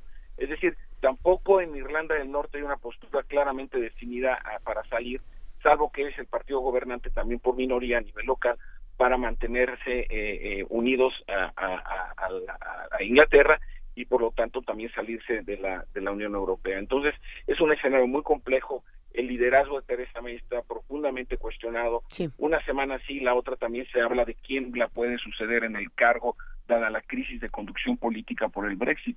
Entonces yo, eh, eh, analizando las tendencias, yo no descarto dos escenarios. Uno, una eh, revocación del liderazgo de Teresa May dentro del Partido Conservador y que tuvieran que nombrar a un primer ministro eh, sustituto y por el otro el crecimiento de la posibilidad de un referéndum revocatorio. Yo creo que hasta ahí dejaría mi análisis. ¿Y estas dos son posibles eh, desde el punto de vista legal? Sí, claro, las dos son posibles. incluso a Margaret Thatcher, que fue una mujer que tuvo tanto control ascendiente e influencia no solo en la política británica, sino a nivel mundial. En el Reino Unido, cuando el primer ministro pierde el, liderazgo de su fracción y de su partido, eh, tiene que llamarse a una eh, conciliación de grupos dentro de ese partido eh, gobernante y entonces se le designa como primer ministro sustituto. Eso es le ocurrió, bueno, al propio David Cameron le ocurrió cuando sale derrotada su, su, su propuesta de en el Brexit de mantener al Reino Unido, él tenía una postura más o menos eh, equilibrada, centrada, pero su postura perdió, entonces es cuando entra Teresa May y no hubo elecciones generales. Eh, las elecciones generales que son cada, cada cinco años, entonces sí eh, tienen que ver con la designación democrática, por decirlo así, del primer ministro. Pero cuando hay crisis políticas, como es el caso, sí está contemplada la posibilidad del primer ministro sustituto. Y el referéndum revocatorio, eh, como lo señalaba al principio, sí es posible que se realice si alcanzan el número de firmas suficientes para convocar a dicho proceso. Eh, ¿Podemos hablar un poco de lo que le ha ocurrido a Teresa May en los últimos meses, pensando en que eh, sí, de pronto era la mala malísima del mundo, la mala malísima de la Unión Europea, y en algún punto comenzaron algunas voces a preguntarse, bueno, pero a ella solamente le tocó estar ahí porque las circunstancias la pusieron ahí y tan tan, y no es tan, tan villana como parece, no lo sé. Ella llegó con las cosas ya resueltas, digamos, con el Brexit ya eh, consumado. pero quizá y solo quizá, y, vaya que no es mi postura, no lo sé, Teresa May no ha hecho todo mal. ¿Cómo, cómo vemos las acciones, las últimas acciones de Teresa May? Eh, ¿qué, podemos observar, Javier Oliva? No, no, lo, no lo ha hecho mal. Lo que pasa es que tiene un escenario bastante, bastante complicado. Un liderazgo, insisto, debilitado por los resultados de las elecciones, de las elecciones eh, eh, adelantadas. Esto es muy importante. Segunda, su llegada como líder del partido conservador eh, en medio de una, de una crisis política que llevó a David Cameron incluso a renunciar a su escaño dentro del Parlamento en la Cámara de los de los Comunes que eso es una situación muy muy rara. Y más aparte la, la actitud de la Unión Europea de mantener de, eh, de forma intransigente porque hay que decirlo también en, abono de, la Unión Europea, eh, la negociación frente al Reino Unido ha sido absolutamente compacta, es decir, no ha salido Polonia con un partido claramente de derecha conservador católico o planteamientos muy conservadores también frente a la migración como el de Víctor Orkov, primer ministro de Hungría. todo el bloque de la Unión Europea ha negociado como tal frente al Reino Unido. Entonces, esto ha hecho muy difícil eh, la negociación y, por supuesto, eh, ha minado el liderazgo de de Teresa May. No es que sea eh, mala, pero aquí el, tema, lo que ha sido muy sensible, han sido sus posiciones eh, de reserva a, las, a la migración, incluso de ciudadanos de la Unión Europea, que ese ha sido un punto muy sensible en el debate europeo. Esta, esta visión, esta visión económica cómo, cómo afecta si queda, si queda Escocia y si queda ya Irlanda dentro del mercado dentro de la Unión Europea? ¿Cómo, cómo afecta al mercado ya británico? Bueno, la, la, problemática sí sería muy eh, difícil de, de resolver, Miguel, porque estaríamos frente a una situación en donde la, la, secesión de este territorio habría que ver si sería reconocida además por las por las estructuras eh, políticas porque estaría también el caso catalán o más recientemente el caso de, la isla de Córcega en Francia. Eh, yo vería poco probable la secesión de Escocia hacia la ventana de la Unión Europea, aunque pudiera tener ciertos ciertos efectos hacia el interior eh, del Reino Unido. Pues nos quedamos con esta reflexión. Sabemos que te tienes que ir, Javier Oliva, pero te agradecemos mucho la conversación. Nos quedamos con estas dos posibilidades, la destitución de Teresa May y la revocación de, eh, la entrada en vigor de, del Brexit. Lo seguiremos platicando si nos lo permites. Sí, claro que sí. Muchas gracias y, y saludos al auditorio de Radio UNAM y al equipo en cabina. Muchas gracias. Muchas gracias, Javier. Vámonos con un poco de música. Buena esta conversación. Vamos a, vamos a escuchar de Kurup Joaira.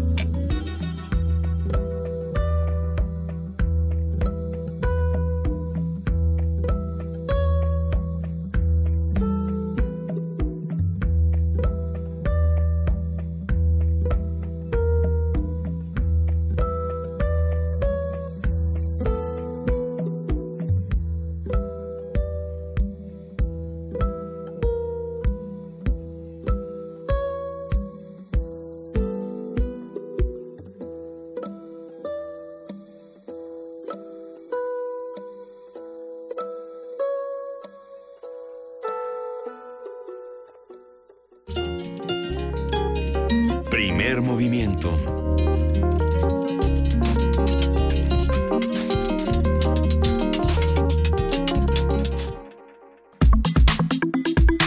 Nota Nacional. Periodo de precampaña e intercampaña se ha caracterizado por ataques entre los ahora candidatos, así como la escasez de propuestas sobre temas como la corrupción, inseguridad, desigualdad, pobreza, entre muchos otros. A ese panorama se suma el de la indiferencia electoral. Algunos especialistas consideran que los ciudadanos deben conocer las propuestas y soluciones de los aspirantes a cargos públicos y con esa información poder emitir un voto responsable. Bueno, en teoría eso sería lo ideal, lo que pasa es que si no hay propuestas, pues ¿cómo le vamos a hacer? Muchas cosas, querido Miguel Ángel. A partir de los discursos de precampañas e intercampañas vamos a hablar sobre la indiferencia electoral, la falta de propuestas por parte de los aspirantes y para ello está la maestra Ivona Acuña Murillo, académica del Departamento de Ciencias Sociales y Políticas de la Universidad Iberoamericana, escritora y analista política. Buenos días, Ivona Acuña. Miguel Ángel, Juana Inés, Luisa, un gusto estar de nuevo con ustedes. Buenos días. Muy buenos días, Ivonne. Cuéntanos, por favor, ¿qué es esto de la indiferencia electoral para entrar en el tema y poder discutir? Bueno, encontramos en, en, los estudios al respecto que más que hablar de indiferencia se habla de abstencionismo y se buscan las razones por las cuales la gente no sale a votar.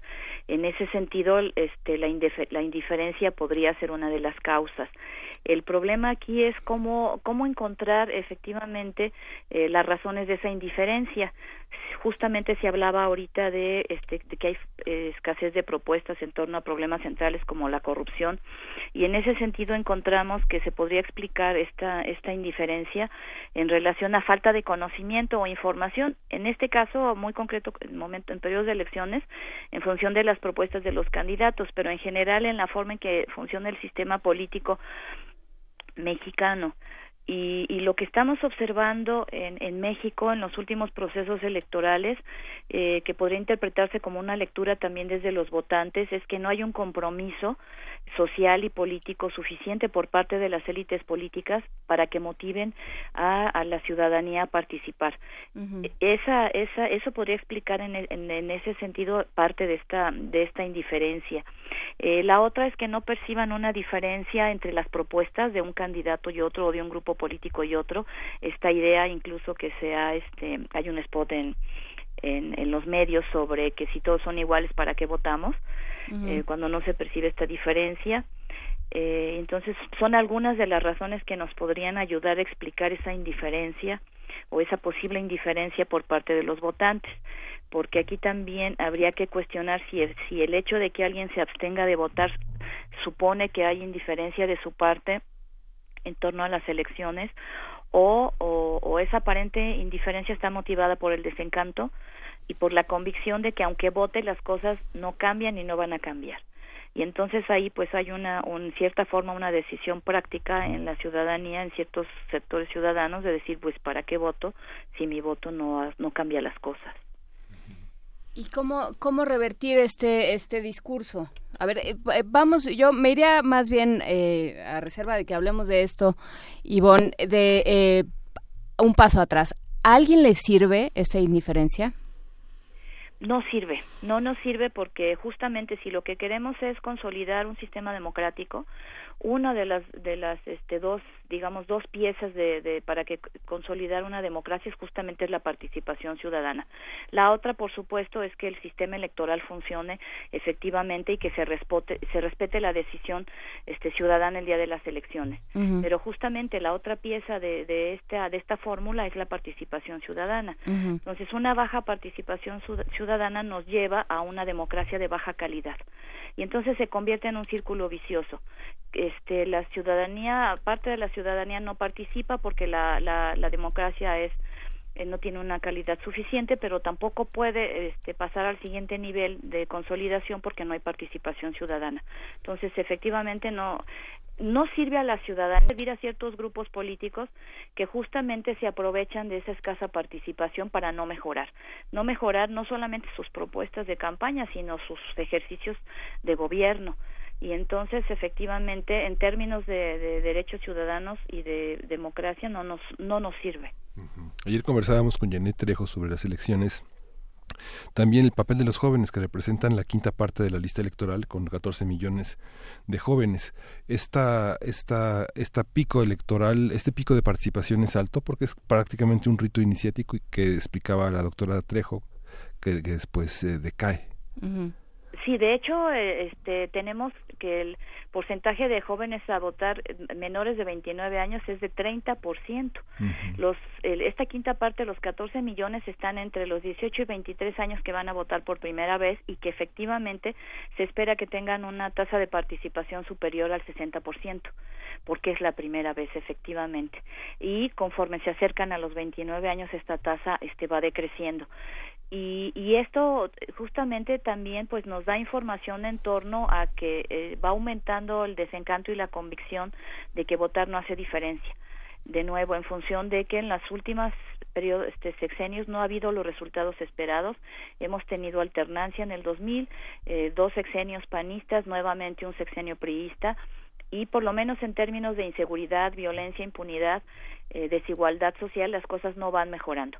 Aunque tengamos, digamos, una cierta estabilidad económica, de todas maneras el crecimiento económico no es suficiente para mejorar la condición este, de bienestar de la mayoría de la población.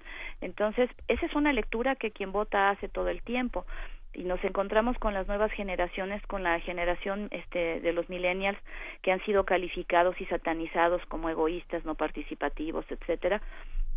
Sin embargo, eh, no se les puede culpar de al hacer esta lectura de que las cosas no, no mejoran después de votar pero eso no quiere decir que no existan otras formas de participación, las protestas en las calles, este, el hecho de que ciertos grupos de la sociedad civil, las eh, organizaciones de la sociedad civil busquen directamente a los funcionarios para presionar este lo, hemos estado viendo en los, en los últimos años que hay un activismo bastante importante en el país. Entonces hay otras formas de participación.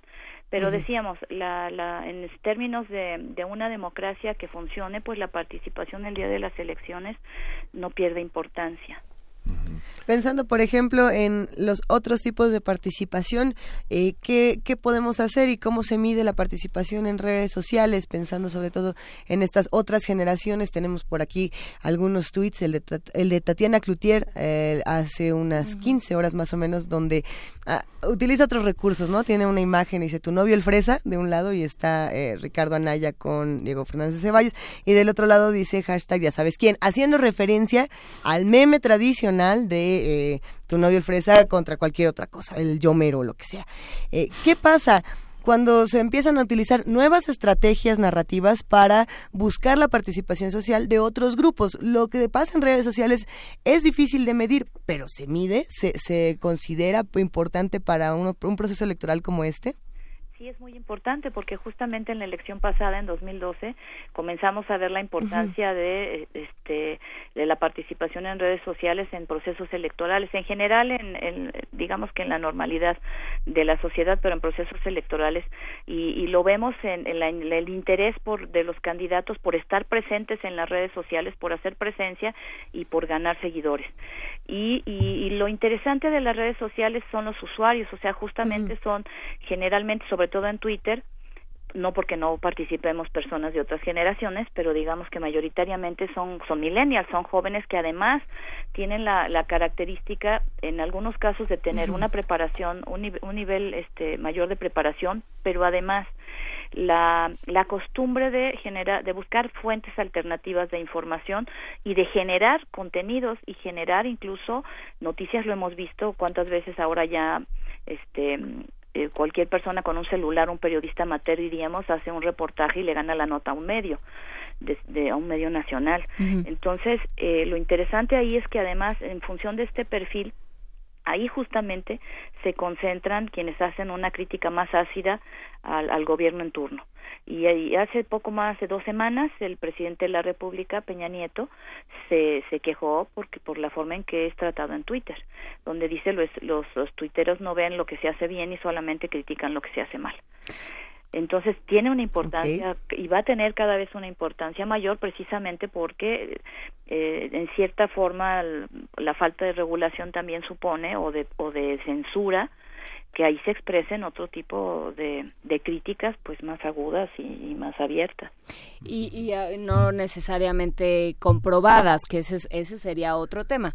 Pero ya que estamos en este camino, eh, Ivonne, pertenecemos tanto tú como nosotros a comunidades universitarias, tú a la, a la Universidad Iberoamericana, nosotros a la UNAM, y hay una, pues, una cierta obligación de, de, pues de hablar con aquellos que a lo mejor van a votar por primera vez o que a lo mejor no van a votar o que no saben qué hacer o que vienen con una eh, con un aprendizaje de su casa de sus padres o de que han escuchado de los de quien de los votantes a su alrededor que está a lo mejor eh, modificando su intención de voto o marcando su intención de voto. ¿Qué hacemos con eso? ¿Cómo hablar?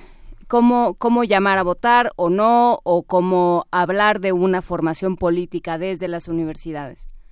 Sí, yo creo que sí hay que darles información, hay que sí llamarlos a votar, nunca sesgando a partir o este, hacia un candidato o hacia un partido o una ideología, pero sí este, hablándoles de la importancia de, de la votación. Incluso en la Universidad Iberoamericana, este, nuestro rector ha hablado de que la universidad debe ser un espacio para formar ciudadanos, no solamente profesionistas, este, expertos en, en ciertos temas, sino ciudadanos, este, formar ciudadanos. Y en ese sentido, la información que podamos, que podamos darle a nuestros estudiantes, por supuesto, es importante.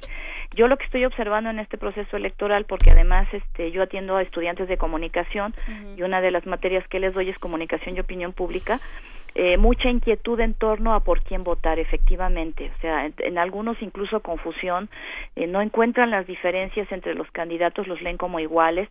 Eh, por otro lado también una este unas actitudes pues digamos muy radicales en torno a por quién sí por quién no. Y lo que he escuchado aparte de los argumentos tienen que ver también con lo que se difunde en medios por ejemplo, en el caso de López Obrador, eh, realmente penetró mucho esta campaña sucia de 2006, donde se asume que es un peligro para México y que pues hoy se, se trae de nuevo a la escena pública, se trajo de nuevo en 2012, y ahora se le agrega el elemento de los rusos y, y la idea de que él se cae solo.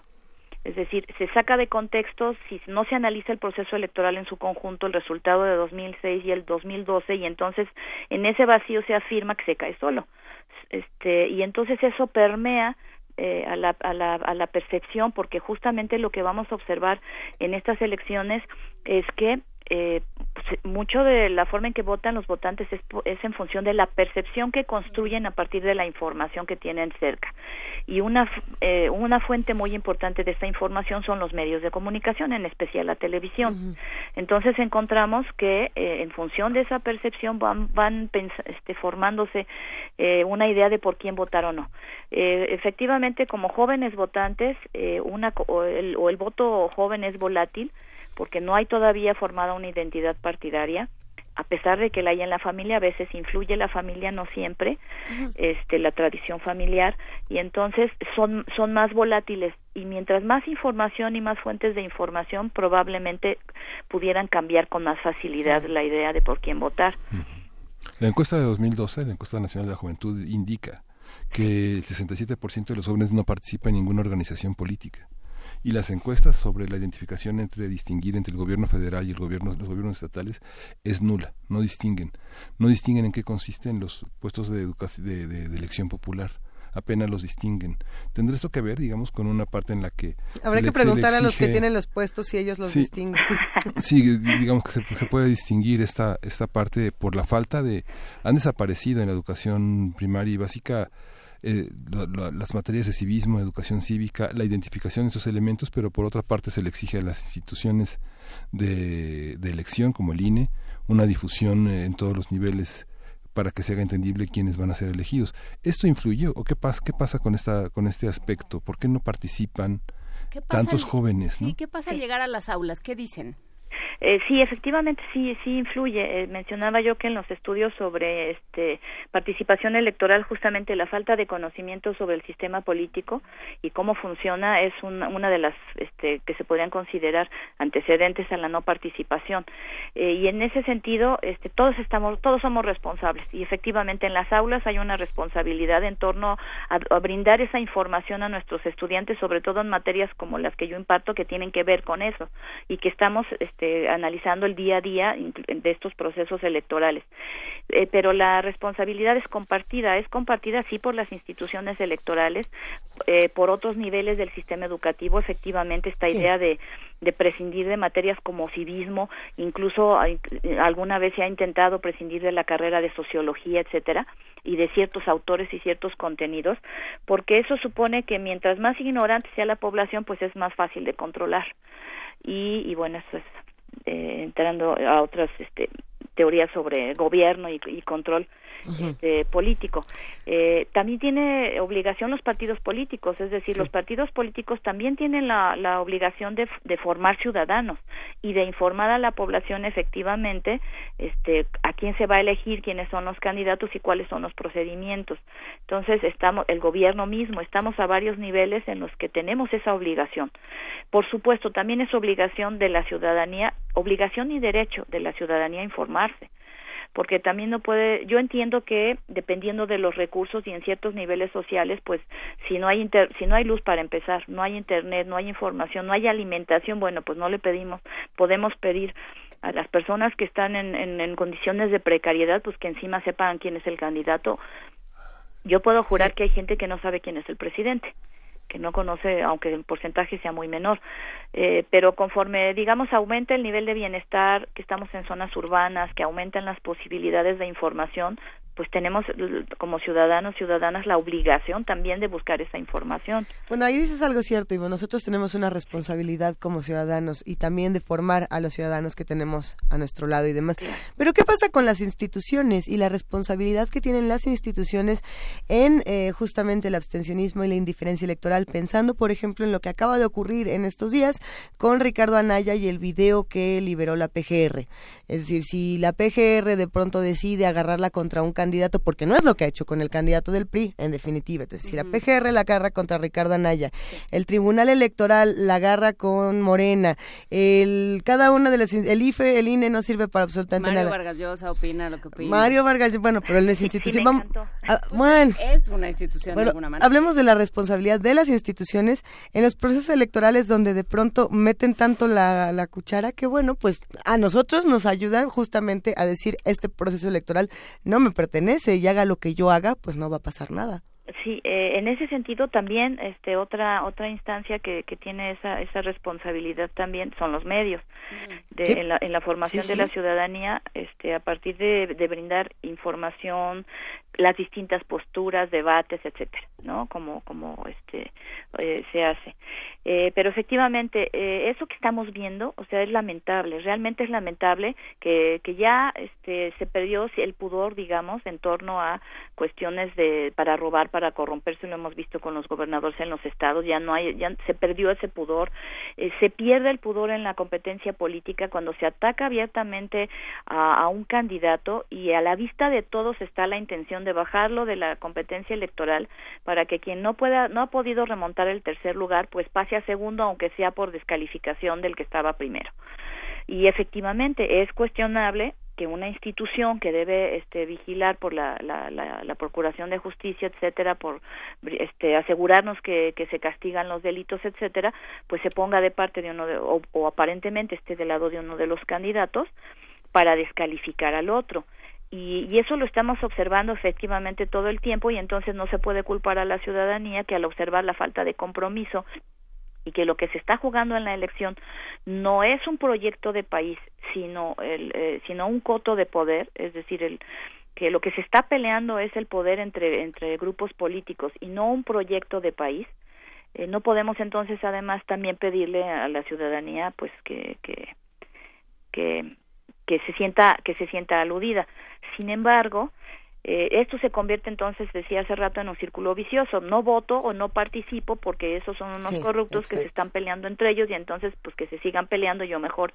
hago de cuenta que no veo nada.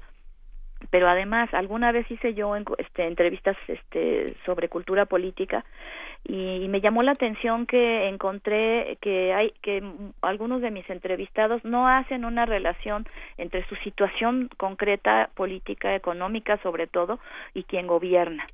Eh, se siente sienten que están que con decirse a políticos están del otro lado y que lo que pasa eh, que las decisiones que se toman en política no les no les no les perjudican. Eh, en ese sentido pues es una apreciación subjetiva que podría llevar a a sentirse a salvo si se piensa que pues que, que lo que está pasando ahí arriba no tiene que ver con mi vida cotidiana. Eh, lo cual pues es un error por supuesto porque claro que tiene que ver. Pero efectivamente estamos observando este una clase política que nos en general porque hay hay de, de candidatos a candidatos y de políticos a políticos pero en general estamos observando una clase política cuyo compromiso está co- eh, en su grupo con su grupo y no con la población no con el país. Y eso por supuesto pues no no augura nada bueno. Pero bueno, ayer hablábamos con Fabricio Mejía Madrid y citábamos un, un fragmento de, de su más reciente libro, de su manual para votantes primerizos, y lo que dice es un voto nulo o un no voto nunca ha ayudado a nadie, digamos. Es efectivamente porque no tiene una consecuencia en- electoral. No está indicado en la legislación electoral que a cierto porcentaje de voto nulo se tiene que repetir la elección. En ese momento el voto nulo tendría sentido porque no podemos este o el voto o, o no votar porque ahí no podemos saber. El voto nulo nos indica algo nos está indicando sí da información porque indica que quien está en la que nadie en la planilla representa a quien anula su voto. Es decir eh, algo así como que se vayan todos. Eh, pero sería realmente este efectivo si en la ley electoral se, se, se especificara esto que comentaba yo que a cierto porcentaje de voto nulo se anule una elección. En cuanto a no votar pues no hay manera de saber si el que no fue a votar, ah, bueno, claro, se puede hacer una encuesta posterior, pero eh, si el que no fue a votar no fue porque le dolió el estómago, porque estaba viendo el fútbol, porque llovió, porque porque decididamente no fue a votar porque de esa forma protesta, eh, entonces se se pierde. Además, cuando se hace el conteo de votos, lo primero que se hace a un lado son los votos nulos.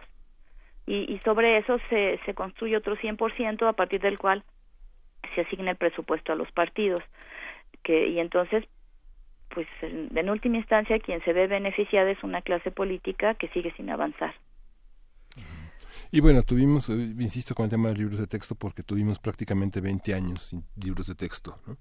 Digamos que desde la reforma de 1999 en el que Salinas supuestamente recuperó esta, esta, esta, este tema, fue la gran polémica con la que entró Cedillo el gobierno y no se re- retomó hasta 2009 y justamente esta generación que nació en 2010 está retomando en el tercer año de primaria que eh, la, la- la formación de formación cívica e historia de México que son fundamentalmente hábitos como lavarse los dientes y cuidar el agua tengo ante mis ojos el libro de texto de tercer año de primaria y es, de eso se trata la, la materia de civismo ¿no? Sí, pero además la, la, la, la- los- la información que se envía desde el poder. El 24 de febrero izan la bandera de cabeza y este el presidente en lugar de casi disculparse porque es un símbolo patrio este y, en, y en México somos muy formalistas somos somos tradicionalistas y somos una cultura muy formalista en lugar de disculparse y decir bueno este fue un error se va a, a- a, pues ni modo a actuar porque están los militares tienen leyes muy estrictas o, o este reglamentaciones muy estrictas perdón este se va pues a castigar a quien cometió este error y me disculpo este ante la población y sale a decir que no importa que no importa si la bandera está de cabeza o al revés cuando dijeron que la habían izado al revés porque yo no vi las imágenes primero dije la, la habrán subido por el lado rojo no habrá quedado el, ojo, el, lado, el lado rojo del otro lado y, y salir a decir que no importa pues está mandando una información a mí me parece negativa en el- en que fue un creo yo un error de comunicación política por parte del presidente. Y si y si él que es la máxima figura de, de autoridad quien representa a nuestro país nos dice que no importa si la bandera se iza de cabeza o al revés pues es preocupante. Y Bueno, pero, pero tiene una larguísima tradición y ojalá que lo utilice para el trabajo con los alumnos. eh, si, si, por- si algo ha caracterizado al gobierno de Peña Nieto ha sido su incapacidad para, es más, su torpeza absoluta para establecer ningún tipo de comunicación. O sea, cuando, cuando intenta conversar, cuando intenta eh, decir algo que no esté perfectamente eh, escrito y perfectamente ya eh, guionizado, hace unas cosas espantosas. Y, uno, y se mete en unos problemas horribles. Sí, de hecho analizamos modelos de comunicación política teóricos y cómo los distintos personajes, por ejemplo, ahorita los candidatos o en este caso el presidente, pues manejan su comunicación política. De hecho, sí es nuestro tema. Pues sí, es, es como estudio de caso es muy interesante. Para que sea el presidente de uno, las cosas ya son distintas. Pero muchísimas gracias, eh, Ivonne Acu- Acuña Murillo, maestra Ivonne Acuña Murillo, académica del Departamento de Ciencias Sociales y Políticas de la Universidad Iberoamericana. Gracias por estar con nosotros esta mañana. Un gusto como siempre, este y espero que no sea la última vez. Por supuesto que no, seguiremos conversando. Claro que sí, buen día. Gracias. Y nos vamos a música. Nos vamos a con música. Vamos a escuchar de Acid eh, o Acid Arab. Vamos a escuchar Still. Acid Arab. Acid Arab. A mí me gusta mucho. Ah.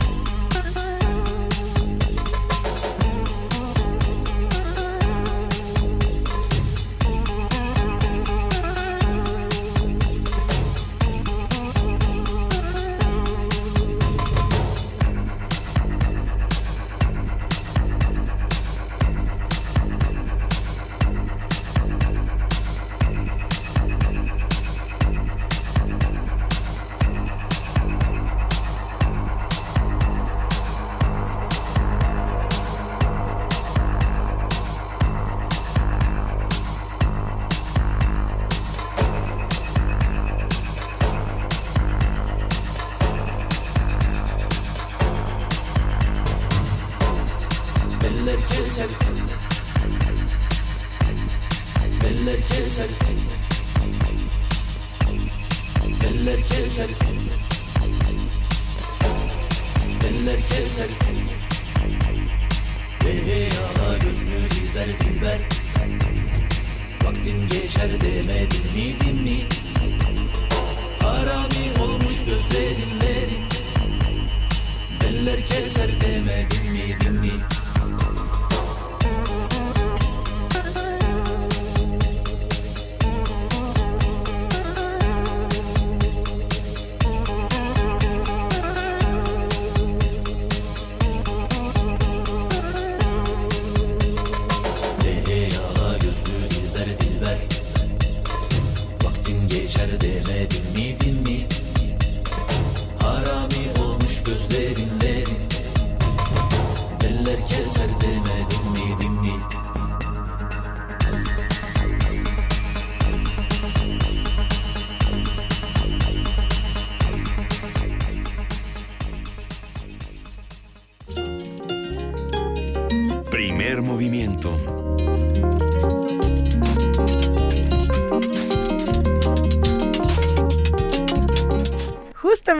Fuera del aire estábamos discutiendo un poco mientras escuchábamos Arab con esta excelente pieza.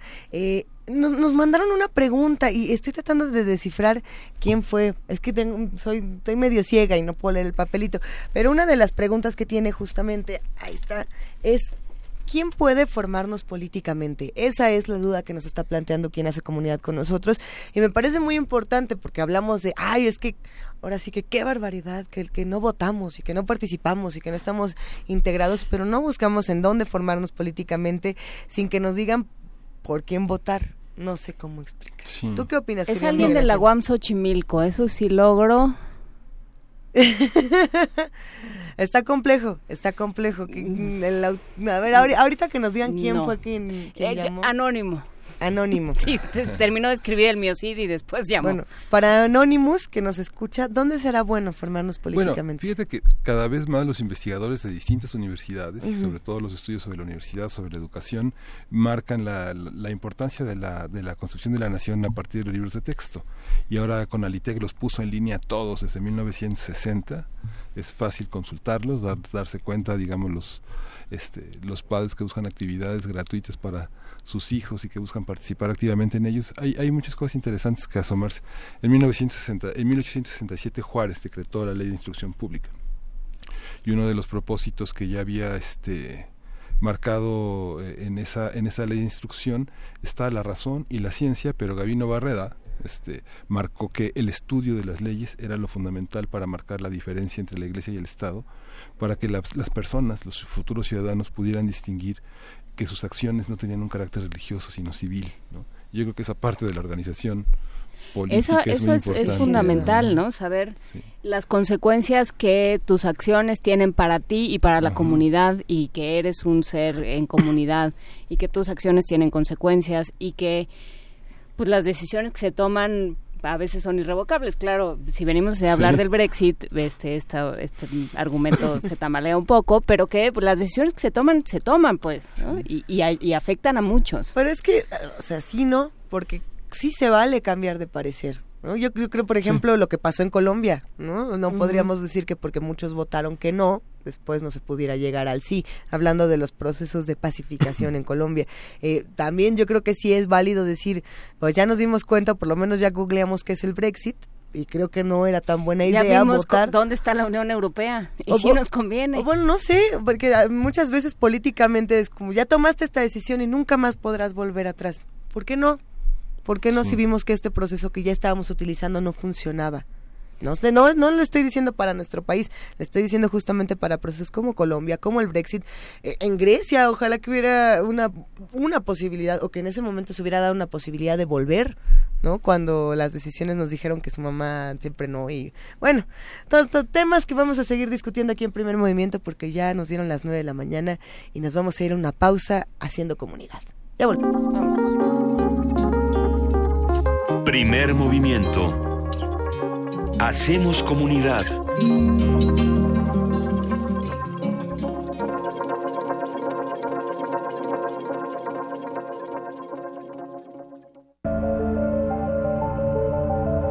Se puede llegar de la pintura a la arquitectura, basar una escultura en el conocimiento matemático o escribir un poema a partir de la física cuántica. La Cátedra Extraordinaria de Lectura José Emilio Pacheco y el Instituto de Investigaciones sobre la Universidad y la Educación te invita al diplomado.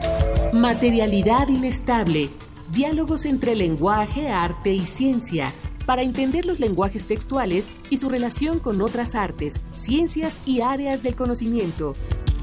Martes y jueves a partir de marzo y hasta el mes de octubre en el Instituto de Investigaciones sobre la Universidad y la Educación.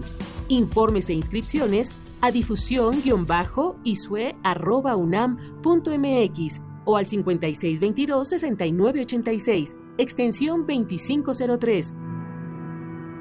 Los campos del conocimiento difuminan sus fronteras.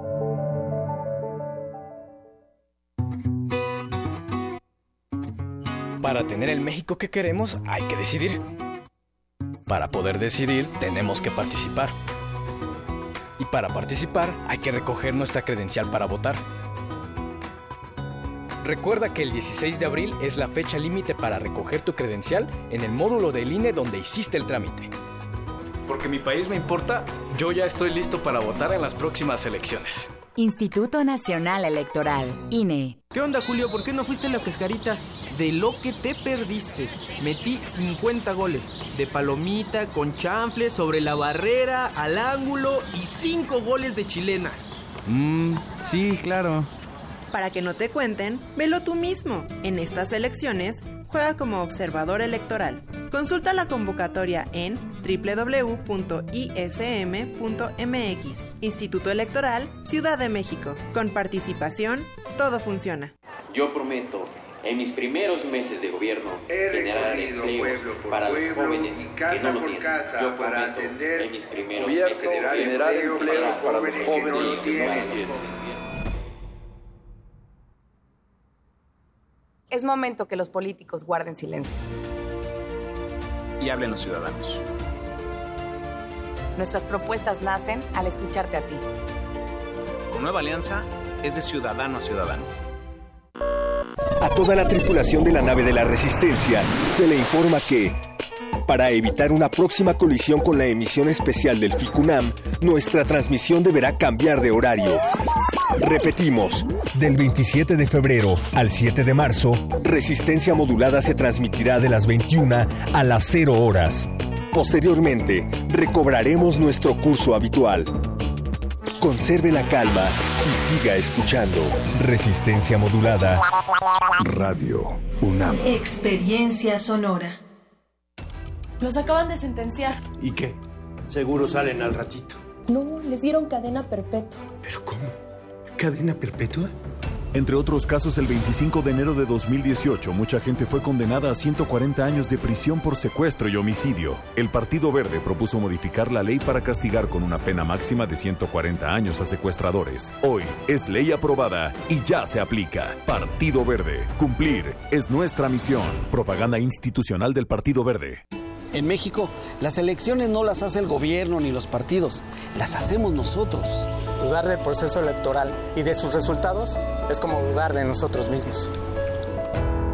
Esta es mi credencial para votar. Me identifica, me involucra y es única. Tiene elementos de seguridad visibles e invisibles.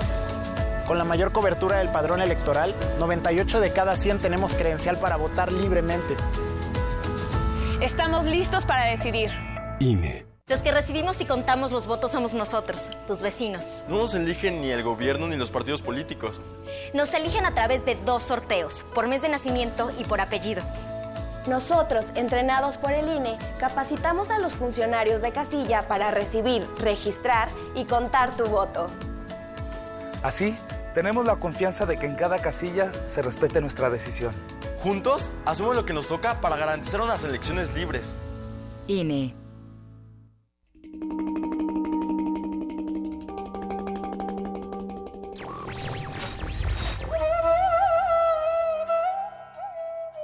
La libertad más difícil de conservar es la de equivocarse.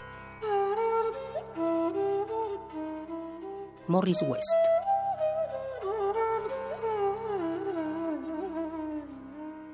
Radio UNAM. Primer movimiento. podcast y transmisión en directo en www.radio.unam.mx.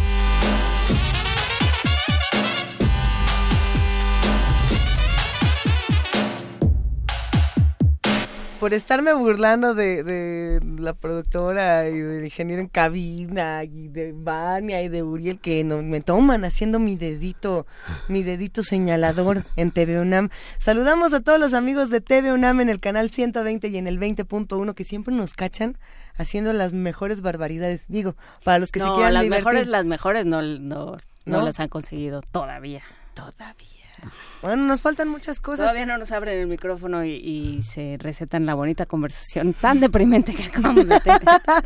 Bueno, nos han abierto el micrófono en otros días, pero más bien somos nosotros que andamos platicando con muchas emociones, porque nos faltan todavía muchas cosas que discutir, Miguel Ángel. Sí, todavía faltan muchas cosas que discutir. Hoy tendremos eh, Jueves de Mundos Posibles con Alberto Betancourt y esta paulatina conversión de los sistemas lentas y, y súbitas hacia los imperialismos y hacia no se preocupen, queridos radioescuchas que hacen comunidad con nosotros, lo vamos a lograr. Vámonos directamente a Poesía Necesaria para seguir platicando. Primer movimiento.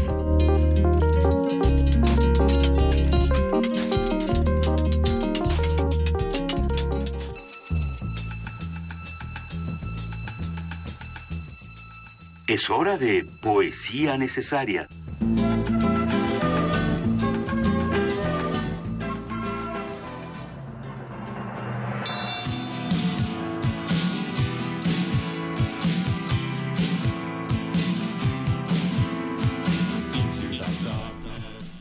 Y bueno, justamente lo que estamos escuchando en este momento es Death in June, esta canción que se llama She Wants to Destroy.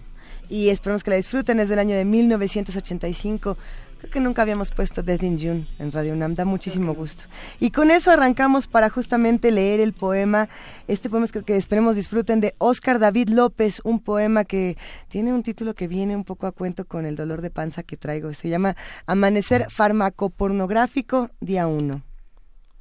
Ding dong. El amanecer farmacopornográfico viene hasta mi ventana. Pajarillos como catéteres a los brazos, pajarístico canto, quiero tu sangre en una lavativa, un termómetro entre las gambas, ardillas, conejos, zorrillitos por orden de Disney, doblan las sábanas, las cambian por las de la cama junto, traslación séptica, vocación patológica, vamos a la ducha fría, agua psiquiátrica, lo tuyo no es más que un cuento y no de hadas, Poe. Vaya, no hay más que poesía. ¿Ya escribiste tu primer poema? Ahora, después, sé que se conoce su pelaje de rata ladito, porque viene un tacto total, dos, tres, perdón, ahora sí cuatro, y el bosque entero a su dolor. Cáncer informativo, cáncer informativo para los otros. Game over for you. ¿Cómo me duele? ¿Cómo? Ay, duele. Ay que no puedas disfrutar mi doble sentido.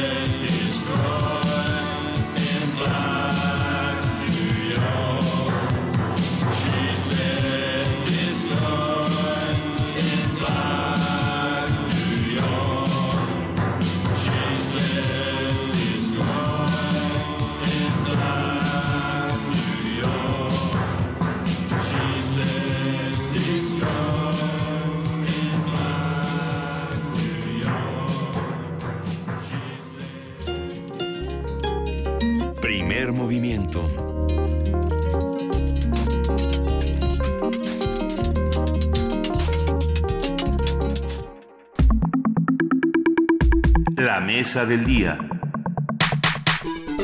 Y en este momento el jueves se vuelve jueves. Así es, ya está con nosotros el doctor Alberto Betancourt, doctor en historia, profesor de la Facultad de Filosofía y Letras de la UNAM y coordinador del Observatorio del G20 de la misma facultad.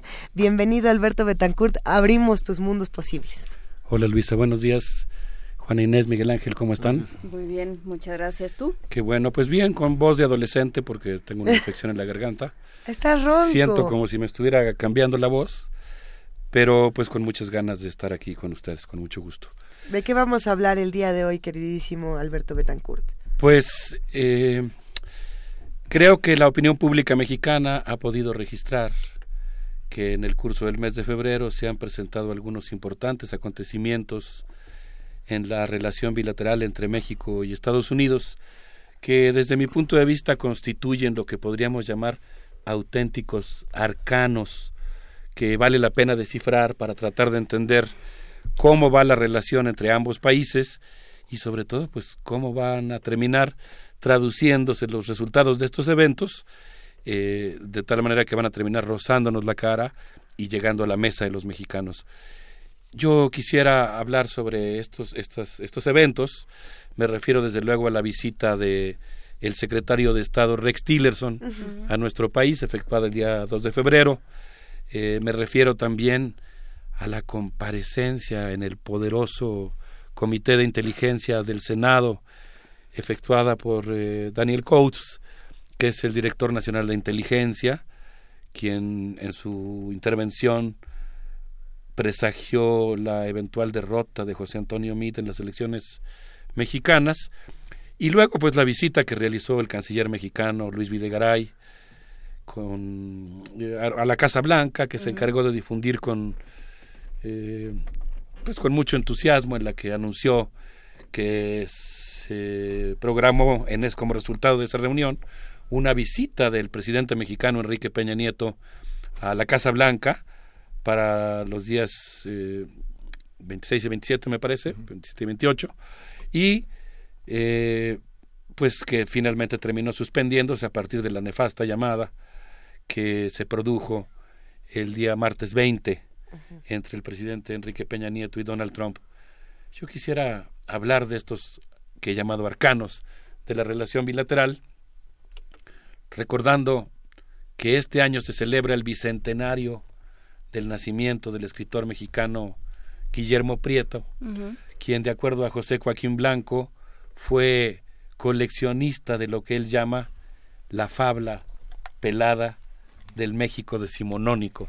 Guillermo Prieto, que es un personaje que da para mucho cada uno de los pequeños episodios de su vida, incluso cotidiana, pues son verdaderas lecciones de historia patria. Y bueno, pues él tiene, entre otras características, el hecho de que reunió eh, muchas expresiones de la manera en que se hablaba en México. Eh, pues, callejera. A, principios del siglo, pero también de cómo se hablaba en la calle, cómo hablaban los léperos que enfrentaron a los soldados norteamericanos cuando entraron a la Ciudad de México en 1847, por citar un ejemplo.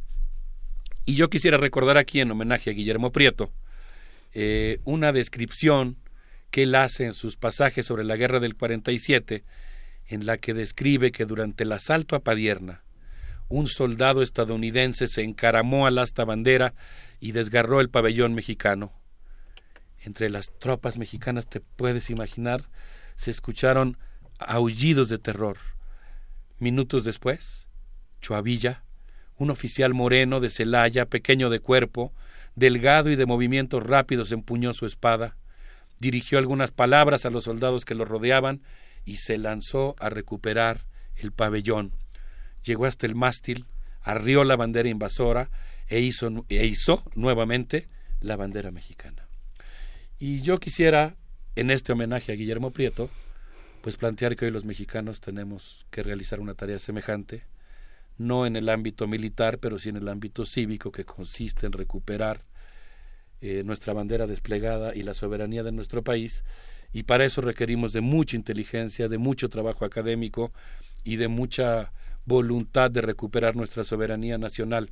De tal manera que quisiera hablar de estos eventos que he mencionado, las, la visita de Rex Tillerson a nuestro país, el representante de las petroleras, que ahora está investido con el traje de secretario del Departamento de Estado y vino a negociar aquí una modificación a, eh, digamos, algunos adendos a la reforma energética mexicana.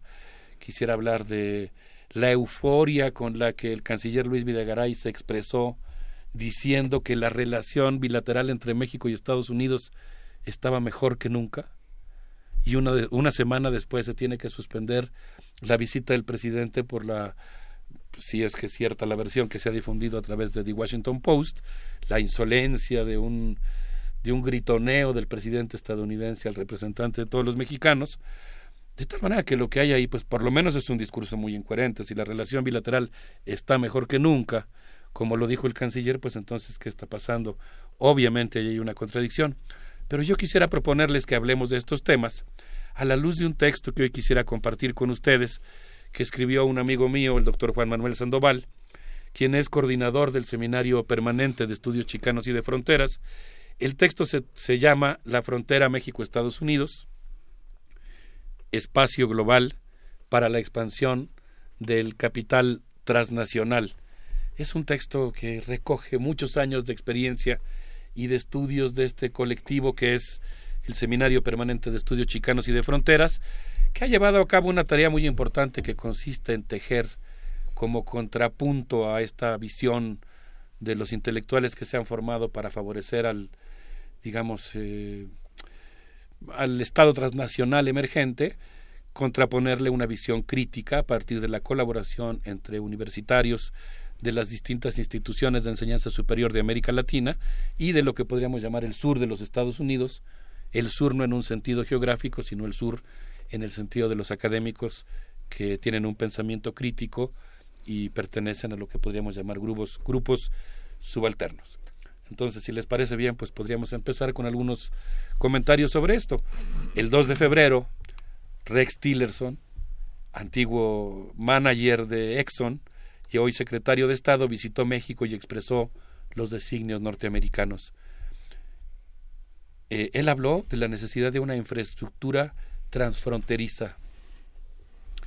Se refiere a la construcción de ductos que permitan el intercambio de gas, de petróleo y de electricidad en, a través de las fronteras de México y Estados Unidos. Habló también, y esto me llama mucho la atención, aquí es donde uno pues ve compensado el aburrimiento que te puede dar cuando lees textos así verdaderamente eufemísticos que están escondiendo las verdades, pero cuando las descubres dices, oh, bueno, valió la pena hacer este trabajo de lectura cuidadosa. Habló de la necesidad de modificar la normatividad mexicana para poder eh, generar un mercado norteamericano de energía. Es decir, está exigiendo al gobierno mexicano que haga una serie de ajustes que garanticen las inversiones norteamericanas. Y finalmente habló de algo en lo que coincide con la visión del grupo que ha llegado al poder con Enrique Peña Nieto, pero que es muy importante, la apertura del sector energético al sector privado. El canciller mexicano Luis Videgaray ratificó orgulloso y condescendiente que América del Norte será la región más dinámica del mundo. Quiero subrayar aquí el hecho de que él habla de América del Norte como una entidad que corresponde justamente a esta facción de la burguesía mexicana que ha apostado por esta integración silenciosa y subordinada, por esta subsunción de la economía mexicana a la economía norteamericana. Y él dijo, cito literalmente, Trabajaremos en una nueva normatividad que permita crear sinergias.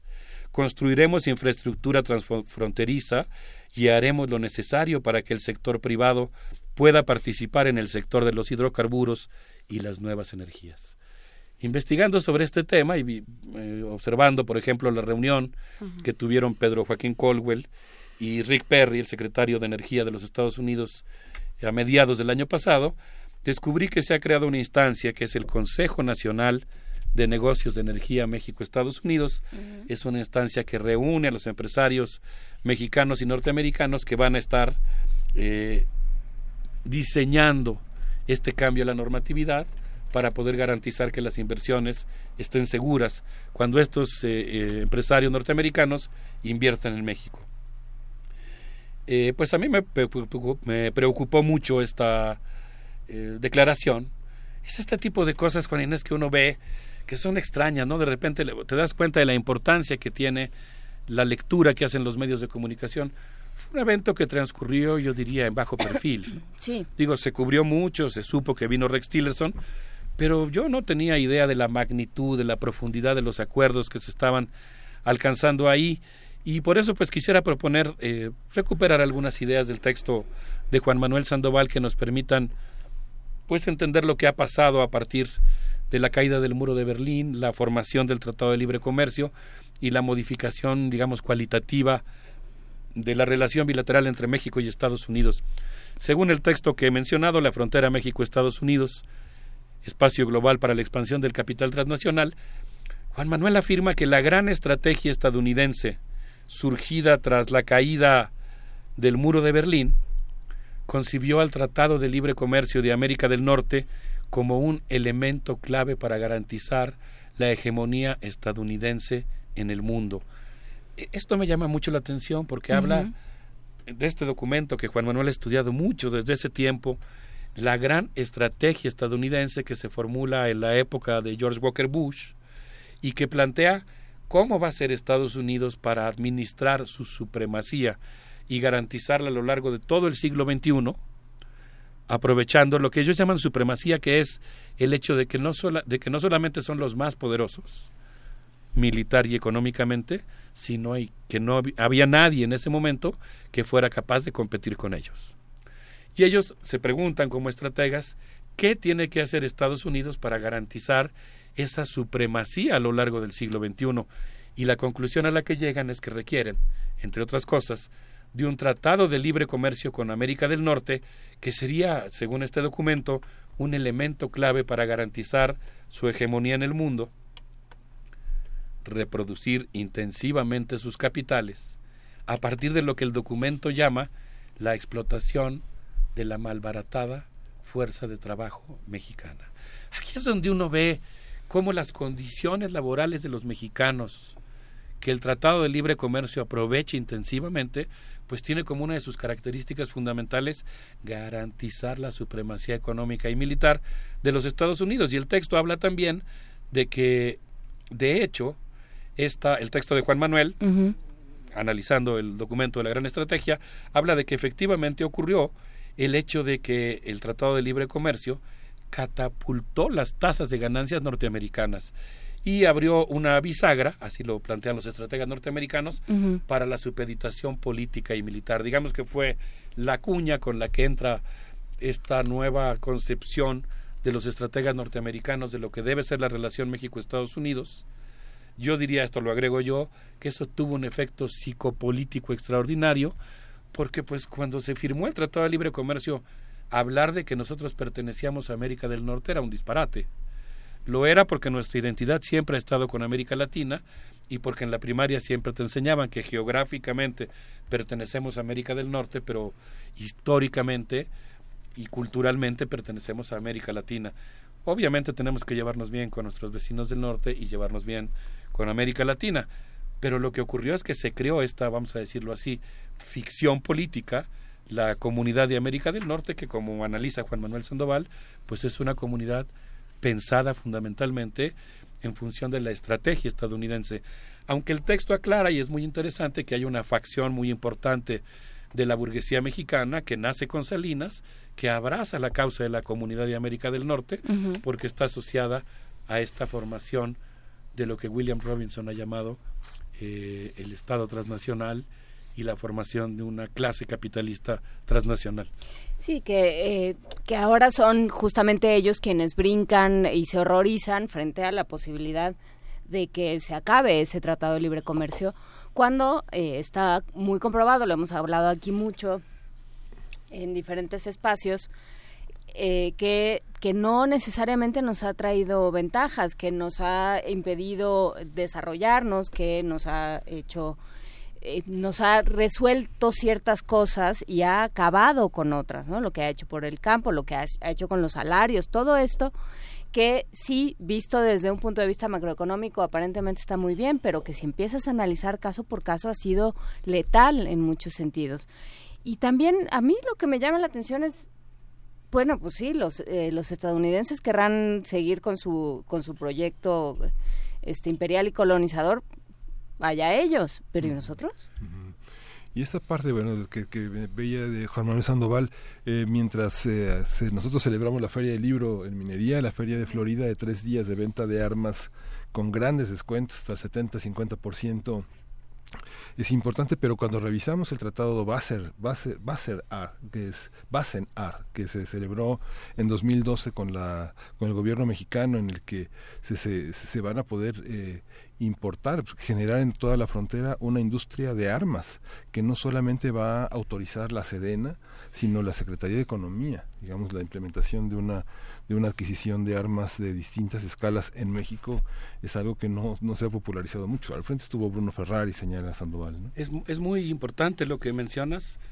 Me sorprende siempre tu habilidad para así hacer una, no sé, digamos, un calaje, un muestreo profundo de los textos con una velocidad muy rápida. De, detectas una de las ideas centrales del libro de Juan Manuel Sandoval. Eh, Juan Manuel habla de que la subordinación de la de México y de la economía mexicana a la economía estadounidense ha requerido, y esto es muy importante, de una asociación con una facción de la burguesía mexicana vinculada al Telecán y dispuesta a unir su destino a una, este concepto a mí me pareció muy importante, refuncionalización del Estado mexicano como instrumento de reproducción del capital transnacional. A, a mí me encanta el texto de Juan Manuel porque, claro, uno puede eh, entender que eso va a llevar, obviamente, a la creación de un grupo de intelectuales y de centros de enseñanza superior sí. que abrazan la causa de esta facción. Pero si les parece bien, después de un corte me gustaría hablar específicamente de cómo el texto se refiere a estas medidas que requieren también de la militarización de la lucha contra las drogas, la refuncionalización de las Fuerzas Armadas y la implantación de sectores e y plantas del complejo militar industrial norteamericano en territorio mexicano.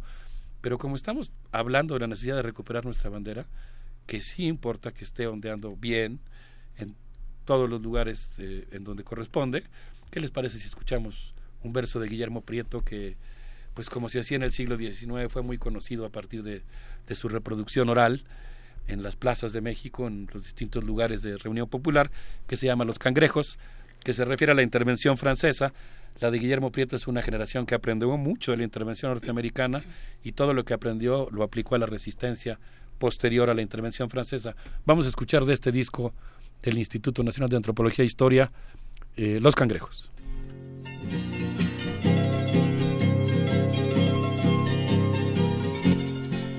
Cangrejos al combate, cangrejos a compás, un paso para adelante, doscientos para atrás.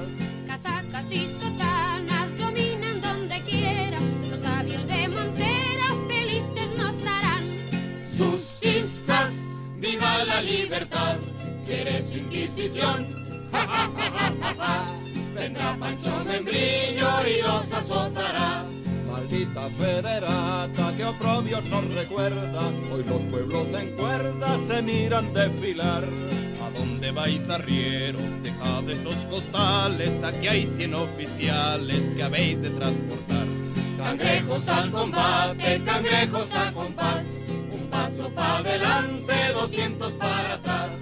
Sus cisas, viva la libertad, ¿quieres inquisición? Ja, ja, ja, ja, ja. Vendrá Pacho Membrillo y los azotará. Orden gobierno fuerte y en Holgorio el jesuita y el guardia de garita y el fuero militar. Heroicos vencedores de juegos y portales y aplacan nuestros males, la espada y el cirial. Cangrejos al combate, cangrejos a compás, un paso para adelante, doscientos para atrás. Sus cisas, viva la libertad, ¿quieres inquisición? Ja, ja, ja. Vendrá Pancho Membrillo y los azotará. Negocio el artesano se oculta por la leva, ya ni al mercado lleva el indio su guacal. Qué horrible el contrabando, cual plaga lo denuncio, pero entre tanto el nuncio repite sin cesar. Cangrejos al combate, cangrejos al compás, un paso para adelante, doscientos para atrás. Sus cisas, viva la libertad, quiere su inquisición. Seguimos aquí en primer movimiento, son las 9.31 y nos estaban preguntando por el título de este libro de Juan Manuel Sandoval, es La frontera México-Estados Unidos, está publicado por el Instituto Nacional de Antropología e Historia, el INA. Así es, y acabamos de escuchar eh, Los Cangrejos, un verso de Guillermo Prieto, que tuvo mucha suerte, se difundió muy ampliamente, se, se instaló, digamos, en la cultura popular mexicana, como parte de la resistencia contra la intervención francesa. Por ahí creo yo que una de las voces que se escuchan es la de un gran amigo y colega, Ricardo Pérez Monfort, que participó en la elaboración de este disco y a quien desde luego le mando un gran saludo. Siempre andamos saludando a la Facultad de Química, a la Facultad de Ingeniería. Ahora quisiera desde luego enviar un saludo a mi propia facultad, la Facultad de Filosofía y Letras, y específicamente al Colegio de Historia.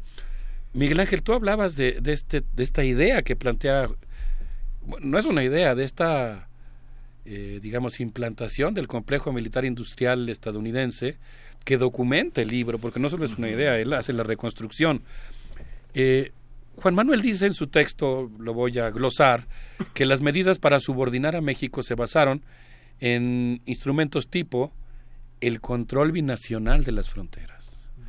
El control de las, binacional de las fronteras al que no debemos acostumbrarnos, porque además debo decir que no es la frontera México-Estados Unidos. Ahora también es el control binacional de la frontera de México con Guatemala y con Belice. Otros instrumentos fueron también la movilidad del capital y la construcción de climas de negocios que garantizan reglas transnacionales. Un tercer instrumento, la militarización de la lucha contra las drogas. Es un tema importantísimo, digamos, este enfoque de militarización de la lucha contra las drogas por cierto, debo decir que en esta semana pude contrastar algo que me llamó mucho la atención. Mientras Donald Trump, eh, primero me dio, me dio un poco de risa por lo absurdo, pero desde luego es una idea trágica, cuando Donald Trump habló de que los maestros deberían estar armados para evitar que ocurran estos tiroteos en las escuelas estadounidenses. A, un malo con una con, con, un arma le contrapones un bueno con un arma. es, Me imaginaba yo a un maestro mexicano entrando con pistola al cinto a un salón de clases y diciendo, a ver, Gutierritos, a ver si ya se aplaca y cortándole cartucho. Obviamente, eh, digo, da, risa por lo absurdo, pero es muy preocupante. Y en contraste, me gustó tanto la declaración del rector de la UNAM cuando un periodista le preguntó si consideraba necesaria la entrada de la policía al territorio universitario, le contestó palabras más, palabras menos, como, pues para eso está la Facultad de Psicología y para eso está la Facultad de Medicina. Y vamos a enfrentar el problema con toda energía, pero lo vamos a hacer respetando la autonomía y el territorio universitario, el, campus universitario, que yo quiero decir aquí que tiene su historia. Porque la lectura de que la autonomía se traduce también en una especie de zona de paz del campus universitario, pues nació con la entrada del ejército al campus mexicano en 1968. A partir de ese momento, digamos que se consideró debido a la gravedad de la, herida que abrió eso, se consideró que el campus era inviolable y ahí no podían entrar, salvo a petición de las autoridades, que no lo han hecho, eh, salvo en el caso de la huelga, no podrían entrar las Fuerzas Armadas mexicanas o la policía al campus universitario. Ahí es cuando yo digo, nosotros no podemos renunciar a la identidad, los valores y la historia mexicana, porque como ocurre en la diferencia de concepciones que lleva a pedir que los maestros estén armados, o decir este problema lo tenemos que resolver sí con decisión, con organización, pero también con inteligencia. La diferencia entre ambas estrategias, pues a mí me hace sentir muy orgulloso de los valores que ha desarrollado la sociedad mexicana. Pero retomo el tema de, lo, de lo que mencionábamos.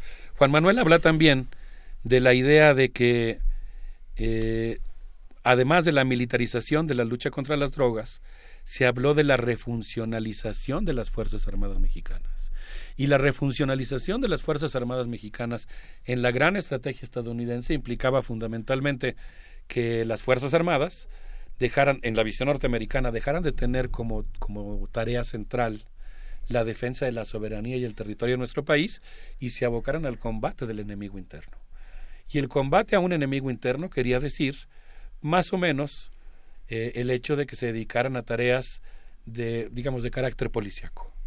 Algo que lamentablemente, por diferentes razones, se ha cumplido y ahora ha pretendido legalizarse con la aprobación de la Ley de Seguridad Interior, que es un tema complejo, pero que, digamos, básicamente a largo plazo termina legitimando y legalizando y realizando un cambio a la normatividad que independientemente de las necesidades que tenían las Fuerzas Armadas de tener una cobertura legal, pues digamos que termina imponiendo esta visión de refuncionalización de las Fuerzas Armadas mexicanas. Pero el otro elemento muy importante que menciona Juan Manuel, y a mí esto sí me dejó con la boca abierta y con mucha indignación, fue la relo- relocalización y expansión del complejo militar industrial norteamericano a territorio mexicano, donde a decir del mayor Morrison, que cita aquí Juan Manuel, ahora yo lo voy a, a su vez a citar, dijo en algún momento, nuestra capacidad de disuasión militar y en última instancia nuestra capacidad de defensa descansan en una base industrial de defensa. La Oficina de Asesoría Tecnológico, terminó la cita, señala que México es atractivo para la industria de la defensa estadounidense debido a sus costos laborales extremadamente bajos. Así que imagínense ustedes, Sí. ¿no? pues estamos hablando de una situación que a mí me toma por sorpresa, ¿no? Eh, Llevamos una década en la que se han estado instalando fábricas que elaboran, por ejemplo, componentes electrónicos para la aeronáutica norteamericana que son de uso dual, le dicen ellos, ¿no? Que pueden ser utilizados para aviones militares o para aviones civiles, por poner un ejemplo. Y es muy interesante porque, bueno, todo está disfrazado de las telecomunicaciones, de la aeronáutica, pero bueno, ya hay una, ya Chihuahua tiene su fábrica de municiones en esta, en esta cuestión dual, ¿no? Las municiones. Y el software inteligente que conocimos bajo una marca que era Pegasus, pero que justamente los sistemas de localización y espionaje, pues tienen una, una cuestión genérica que se está trabajando también en la frontera y que, que pone al alcance de las autoridades mexicanas sin esos trámites de exportación que visibilizan las interacciones del gobierno mexicano en ese rubro a tener un software para de, de espionaje como el que están elaborando ahí que como bien dices puede utilizarse para la tecnología aeronáutica o puede utilizarse para para, para los que consideren peligros para México no Así es. Yo, yo sigo sin entender y sí hago constar públicamente mi inconformidad con esta expresión del canciller en el sentido de que las relaciones México-Estados Unidos están en un mejor, en en mejor momento que nunca. Digo, se acaba de reunir con el de- jefe del Departamento de Energía, Rick Perry, quien como todos sabemos fue gobernador de Texas, recibió, no recuerdo la instancia precisa que evaluó las sentencias de muerte de los mexicanos que habían sido, de tres mexicanos que habían sido condenados a muerte, encontró irregularidades en el proceso que los había condenado a muerte y le solicitó que indultara, a- por lo menos a los tres sentenciados a muerte y el gobernador se negó a hacerlo. Y bueno, pues a mí sí me, me causa así algo muy fuerte imaginarme el sonido de la, de la silla eléctrica, ¿no? Eh, y lo que significó para las familias mexicanas en un proceso que estaba viciado irregularmente y, y también me imagino los golpes desesperados de los trabajadores mexicanos que, han encontrado recientemente en los trailers y que, y que han perdido la vida asfixiados cruzando la frontera y la gente que se deshidrata en el desierto de Arizona y la insolencia con la que el presidente de los Estados Unidos se refiere cotidianamente a los mexicanos. Recuerdo aquí, y me, me llenó de orgullo, no las palabras de Margarita Castillo, cuando hablaba de esta necesidad de que por favor una autoridad mexicana diga algo al respecto. ¿Y cómo es posible que en la reunión con Rex Tillerson, el canciller mexicano se dedique a hablar de los derechos humanos en Venezuela, en clara alineación, colusión, digamos, con la política exterior norteamericana, y no diga una palabra respecto a los derechos de los mexicanos, la dignidad de la población mexicana que vive en territorio estadounidense y que incluso cuando le preguntan por DACA diga que ese tema no se va a abordar en esa reunión porque ya se ha abordado muchas veces. Y sigue sin resolverse. Sí. Digamos. Así es, ¿no? Y es un tema que tiene que atañe a un millón de personas. Entonces, bueno, pues yo considero que en realidad pues es muy importante que nosotros tomemos como ejemplo de la resistencia, de la resistencia que también se da en las aulas y en los campus universitarios, porque ahora de veras, insisto, tenemos toda una, un grupo de intelectuales que han sido formados para defender la prosperidad de América del Norte, que creen con mucha devoción en esta instancia geopolítica y que tienen una gran capacitación académica y que viven fundamentalmente para justificar las ventajas del Telecán. Y en oposición a eso, pues a mí me gusta mucho pensar que el pensamiento crítico sea capaz de producir un texto que está elaborado con todo rigor, que recoge años de investigación, que está manufacturado a partir de la colaboración con una gran cantidad de académicos norteamericanos y de toda América Latina que documentan esto, porque nosotros tenemos que generar aliados en la sociedad norteamericana, ya los tenemos, tenemos que intensificar nuestras relaciones con ellos, porque hay muchos norteamericanos que también están, están afectados por estas políticas. ¿no? Yo me pregunto, como, como nos lo preguntamos justamente en la nota internacional, Alberto, ¿qué podrían sí estar haciendo bien los estadounidenses, los políticos estadounidenses, eh, las autoridades en este momento, pensando en la crítica tan, tan fuerte que, que desde nuestro país se le hace justamente al tema de DACA, al tema de cómo se trata a los mexicanos, tema de migrantes, tantos temas que se han tocado el día de hoy. Obviamente no se puede decir la relación está muy bien y, y es una falta de respeto para todos los que conocen esta situación. ¿Hay algo que se esté haciendo bien? Algo mínimo, sí, lo que porque sea. mínimo tú tendrías que solidarizarte con las personas que están padeciendo las eh, consecuencias de, de la insolencia ¿no? Eh, norteamericana. Yo creo que hay muchas cosas interesantes. La semana pasada eh, hubo un fallo judicial que lamentablemente fue en contra, no sé si del gobierno de California, del estado de California, pero hubo un grupo de intelectuales y entiendo que también de funcionarios que impulsó la demanda de que la construcción del muro violaba una serie de normas ambientales.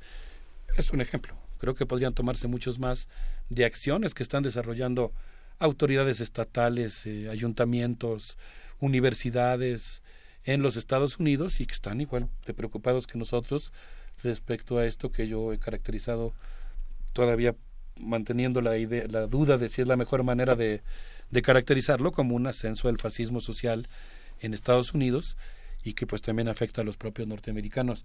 Entonces mi idea no es una especie de nacionalismo cerrado, ¿no?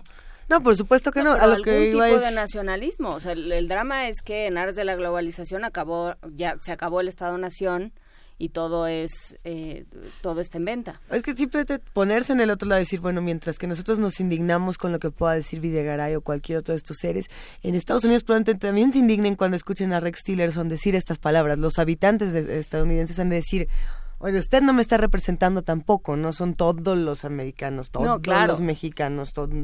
No, bueno, no, pues no, no son tremendo. todos, pero, pero ganaron una elección. Pero ahí están. Sí, bueno, yo por eso creo que es muy importante desde la academia también plantear esta resistencia, Claro. ¿no? Defender nuestra soberanía, pues ahora yo diría en el terreno mental, ¿no? Defenderlo de la colonización, defenderlo de esta, eh, digamos, eh, subordinación. Eh, a mí me gusta mucho la idea que plantea Juan Manuel en el texto porque él habla de una integración clasista.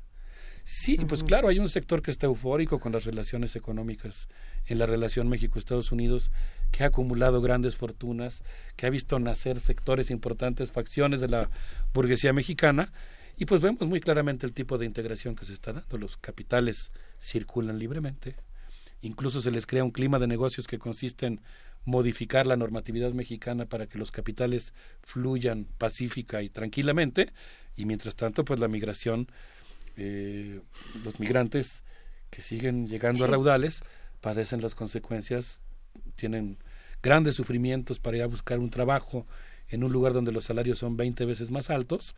Y pues eh, eso, digamos, eso no les preocupa tanto a los funcionarios. Yo les quisiera proponer que terminemos nuestro homenaje a Guillermo Prieto con, con eh, algo que, cuen- que le contó a Guillermo Prieto, el licenciado, algo que le contó a Guillermo Prieto, alguien que firma como N.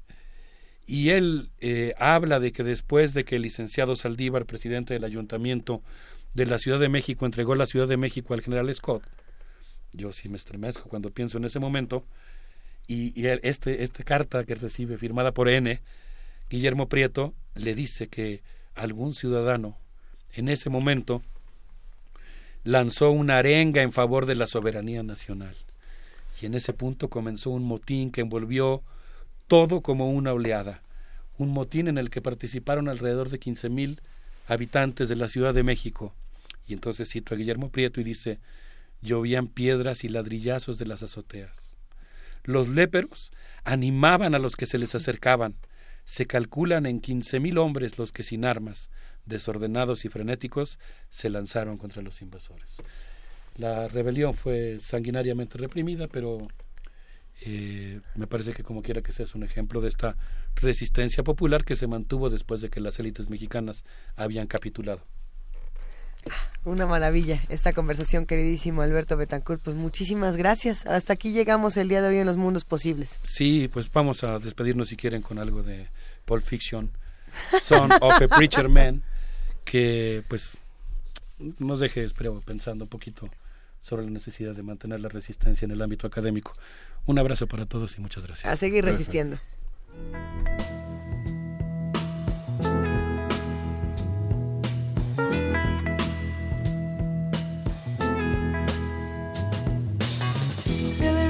Preacher's son, and when his daddy would visit, he'd come along. When they gathered around and started talking, Cousin Billy would take me walking. Out through the backyard we go walking. Then he looked into my eyes. Lord knows to my surprise, the only one who could ever reach me was the son of a preacher man. The only boy who could ever teach me was the son of a preacher man. He was. He was. Yes.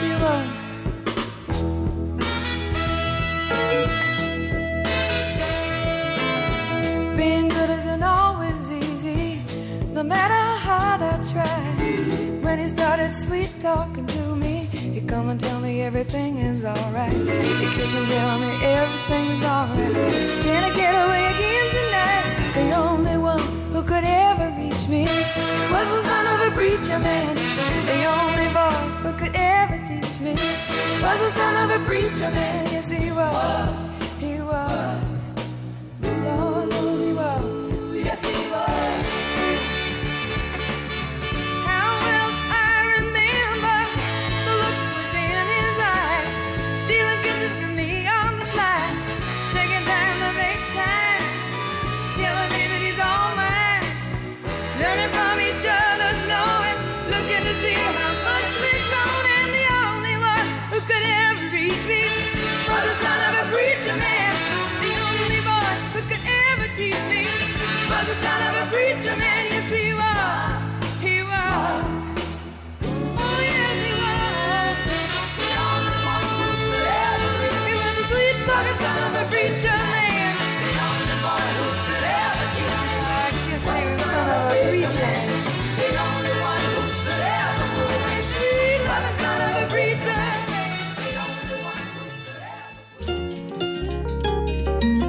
Primer movimiento.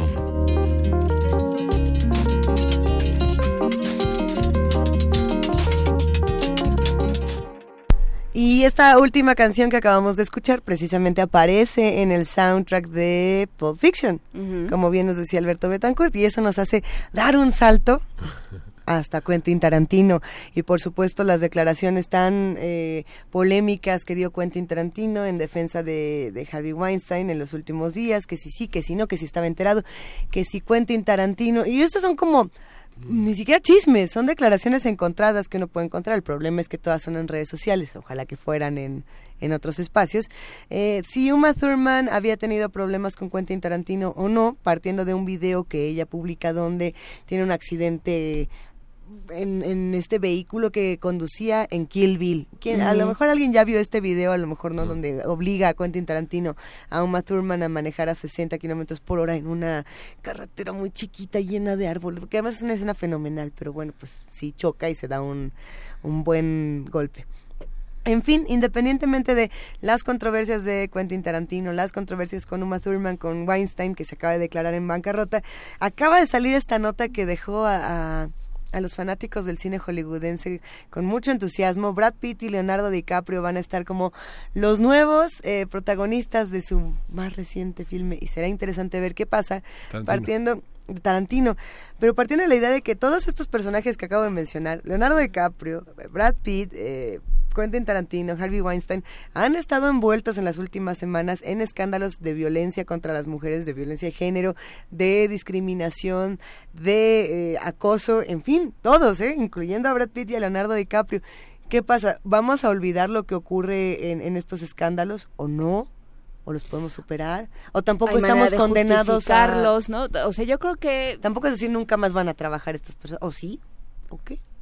Es que, eh, volviendo, hemos estado, eh, ha sido un tema al que le hemos dado vueltas, ¿no? ¿Qué se puede, Ujú. qué no? ¿Qué tipos de relaciones, qué tipo de relaciones ya no podemos permitir? ¿no? ¿Qué, hasta dónde hemos hemos interiorizado un modelo que dice bueno pues ah, mm, no importa Sí. no a este a cualquier precio no esto que yo quiero lo voy a conseguir a cualquier precio y y en qué momento paras y en qué momento dices esto ya no se puede ¿no? ya no se puede em, hablar de esclavitud ya no se puede hablar de trata de personas ya no se puede considerar al otro sea eh, la especie que sea considerar al otro como parte como pose- como algo que yo poseo Sea la especie que sea. Sea la especie Ah, que sea Eso suena muy Yo bien.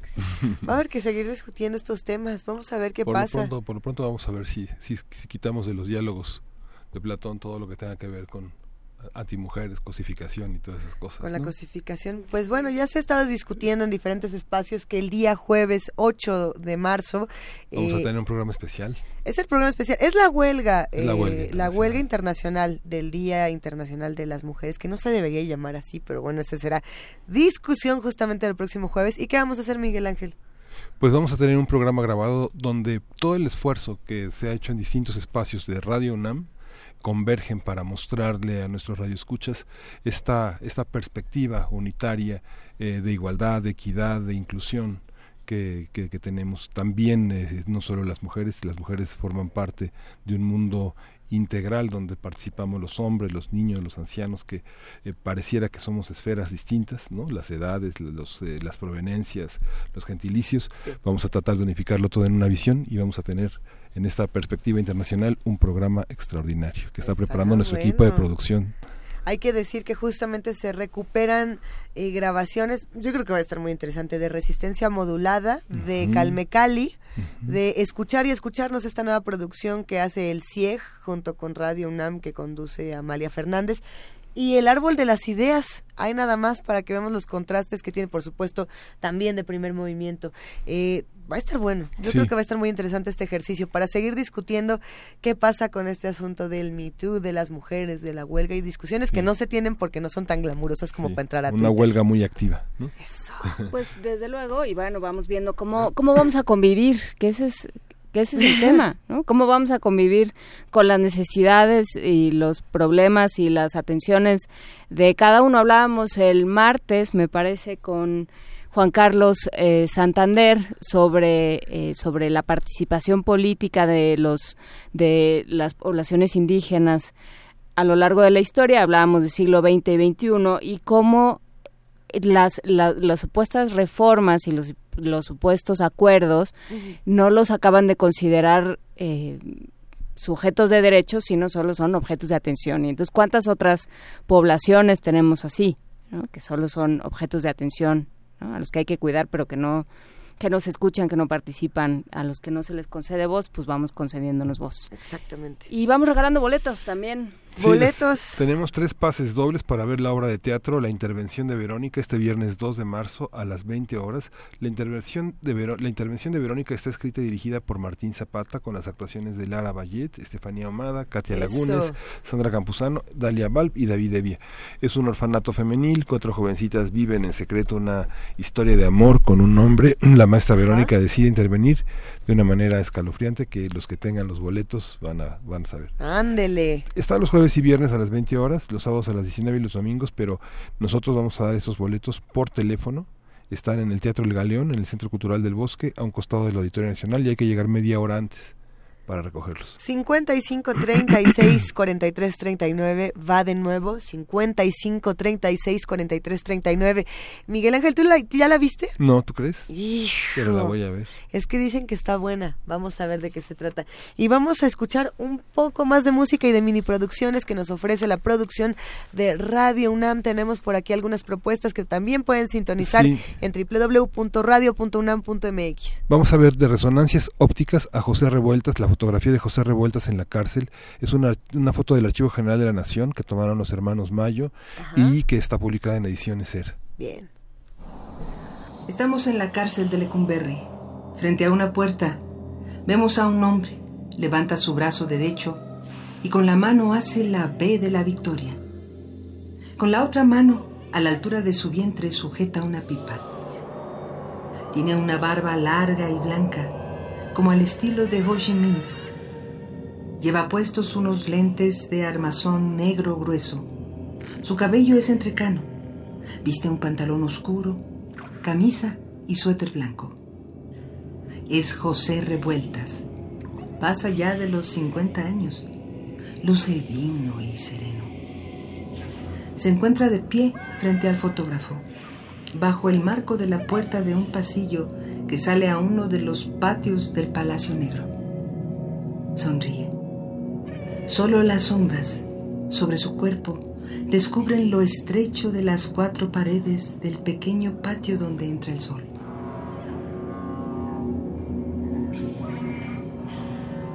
Aunque preso, José Revueltas ha triunfado. Es un mexicano ejemplar. Como escritor y político ha enriquecido la vida cultural y política del país. Revueltas fue recluido en las Islas Marías por primera vez cuando era un adolescente por su militancia política. Fue encarcelado en 1958 por participar en el movimiento ferrocarrilero y en noviembre de 1968 fue acusado de ser el autor intelectual del movimiento estudiantil. José Revuelta se distinguió por defender sus ideas con una pasión que no se doblega nunca. En su epitafio escribió, Gris es toda teoría, verde es el árbol de oro de la vida.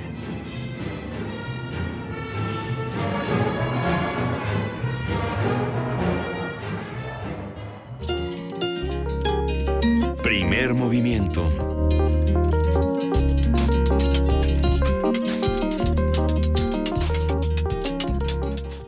Y bueno, ya casi nos despedimos. Nos pregunta Julio César Osnaya. Dice, cerca de las nueve pusieron una banda que se llama Acid. Eh, no, se llama Acid Arab. Ajá. Como, como árabe ácido. Árabe ácido. Árabe, árabe ácido. Y la canción se llama Steel. Aparece en el disco del año pasado, antepasado, y era de 2016. Música francesa, porque justamente es un, un dúo francés. Lo vamos a compartir en nuestras redes sociales y de igual manera hacemos invitaciones para los que nos escuchan. Que na- nada más preguntar, ¿qué pasó con el Spotify? ¿Ya está? Todavía Ah, no. Es que en algún momento, es que ya en Parvadas de Papel ya, ya estaba funcionando, creo, una Ah. primera prueba de, eh, de, las, de las listas de canciones que se ponen en los diferentes espacios de Radio UNAM. Se iban a subir a Spotify. Ah, pues ahora que Spotify es público y lo vamos a ir contando en otros programas, platicaremos también de la importancia de esto, podremos compartir más cosas. Ya iremos viendo. Oigan, ¿vamos a escuchar Calmecali ahorita o no lo vamos a escuchar? Sí, claro. Nos quedamos a escuchar Calmecali a las 10 de la mañana. Vania Nuche conduce este programa importante para la difusión de las lenguas originarias. Vania, ¿con quién vamos a hablar el día de hoy? Vamos a hablar con Juan Gregorio Regino, que él es el director del Instituto Nacional de Lenguas Indígenas. Bueno, no, vamos, van a ¿Van? escuchar ¿Ellos van? eh, conversaciones con Juan Gregorio Regino y con José del Val, él es director del programa universitario sobre los estudios de... ¿Ves? Me hablaste de la oreja, se me olvidó. Programa universitario para los estudios de la, eh, de la interculturalidad. Multiculturalidad, multidisciplinaridad, sí. Es que siempre se me olvida. Ese mero. Yo ya lo había logrado. Abrazamos a todos los que van a hacer posible la transmisión de Calmecali a las 10 de la mañana y nosotros ya nos vamos. Gracias a Radio y a TV UNAM. Gracias, querida jefe de información, Juana Inés de esa. Gracias, querido Miguel Ángel Quemain. Gracias, Lisa. Gracias, Juan Inés. Nos vemos, nos vemos mañana. Esto fue Primer Movimiento. El mundo desde la universidad.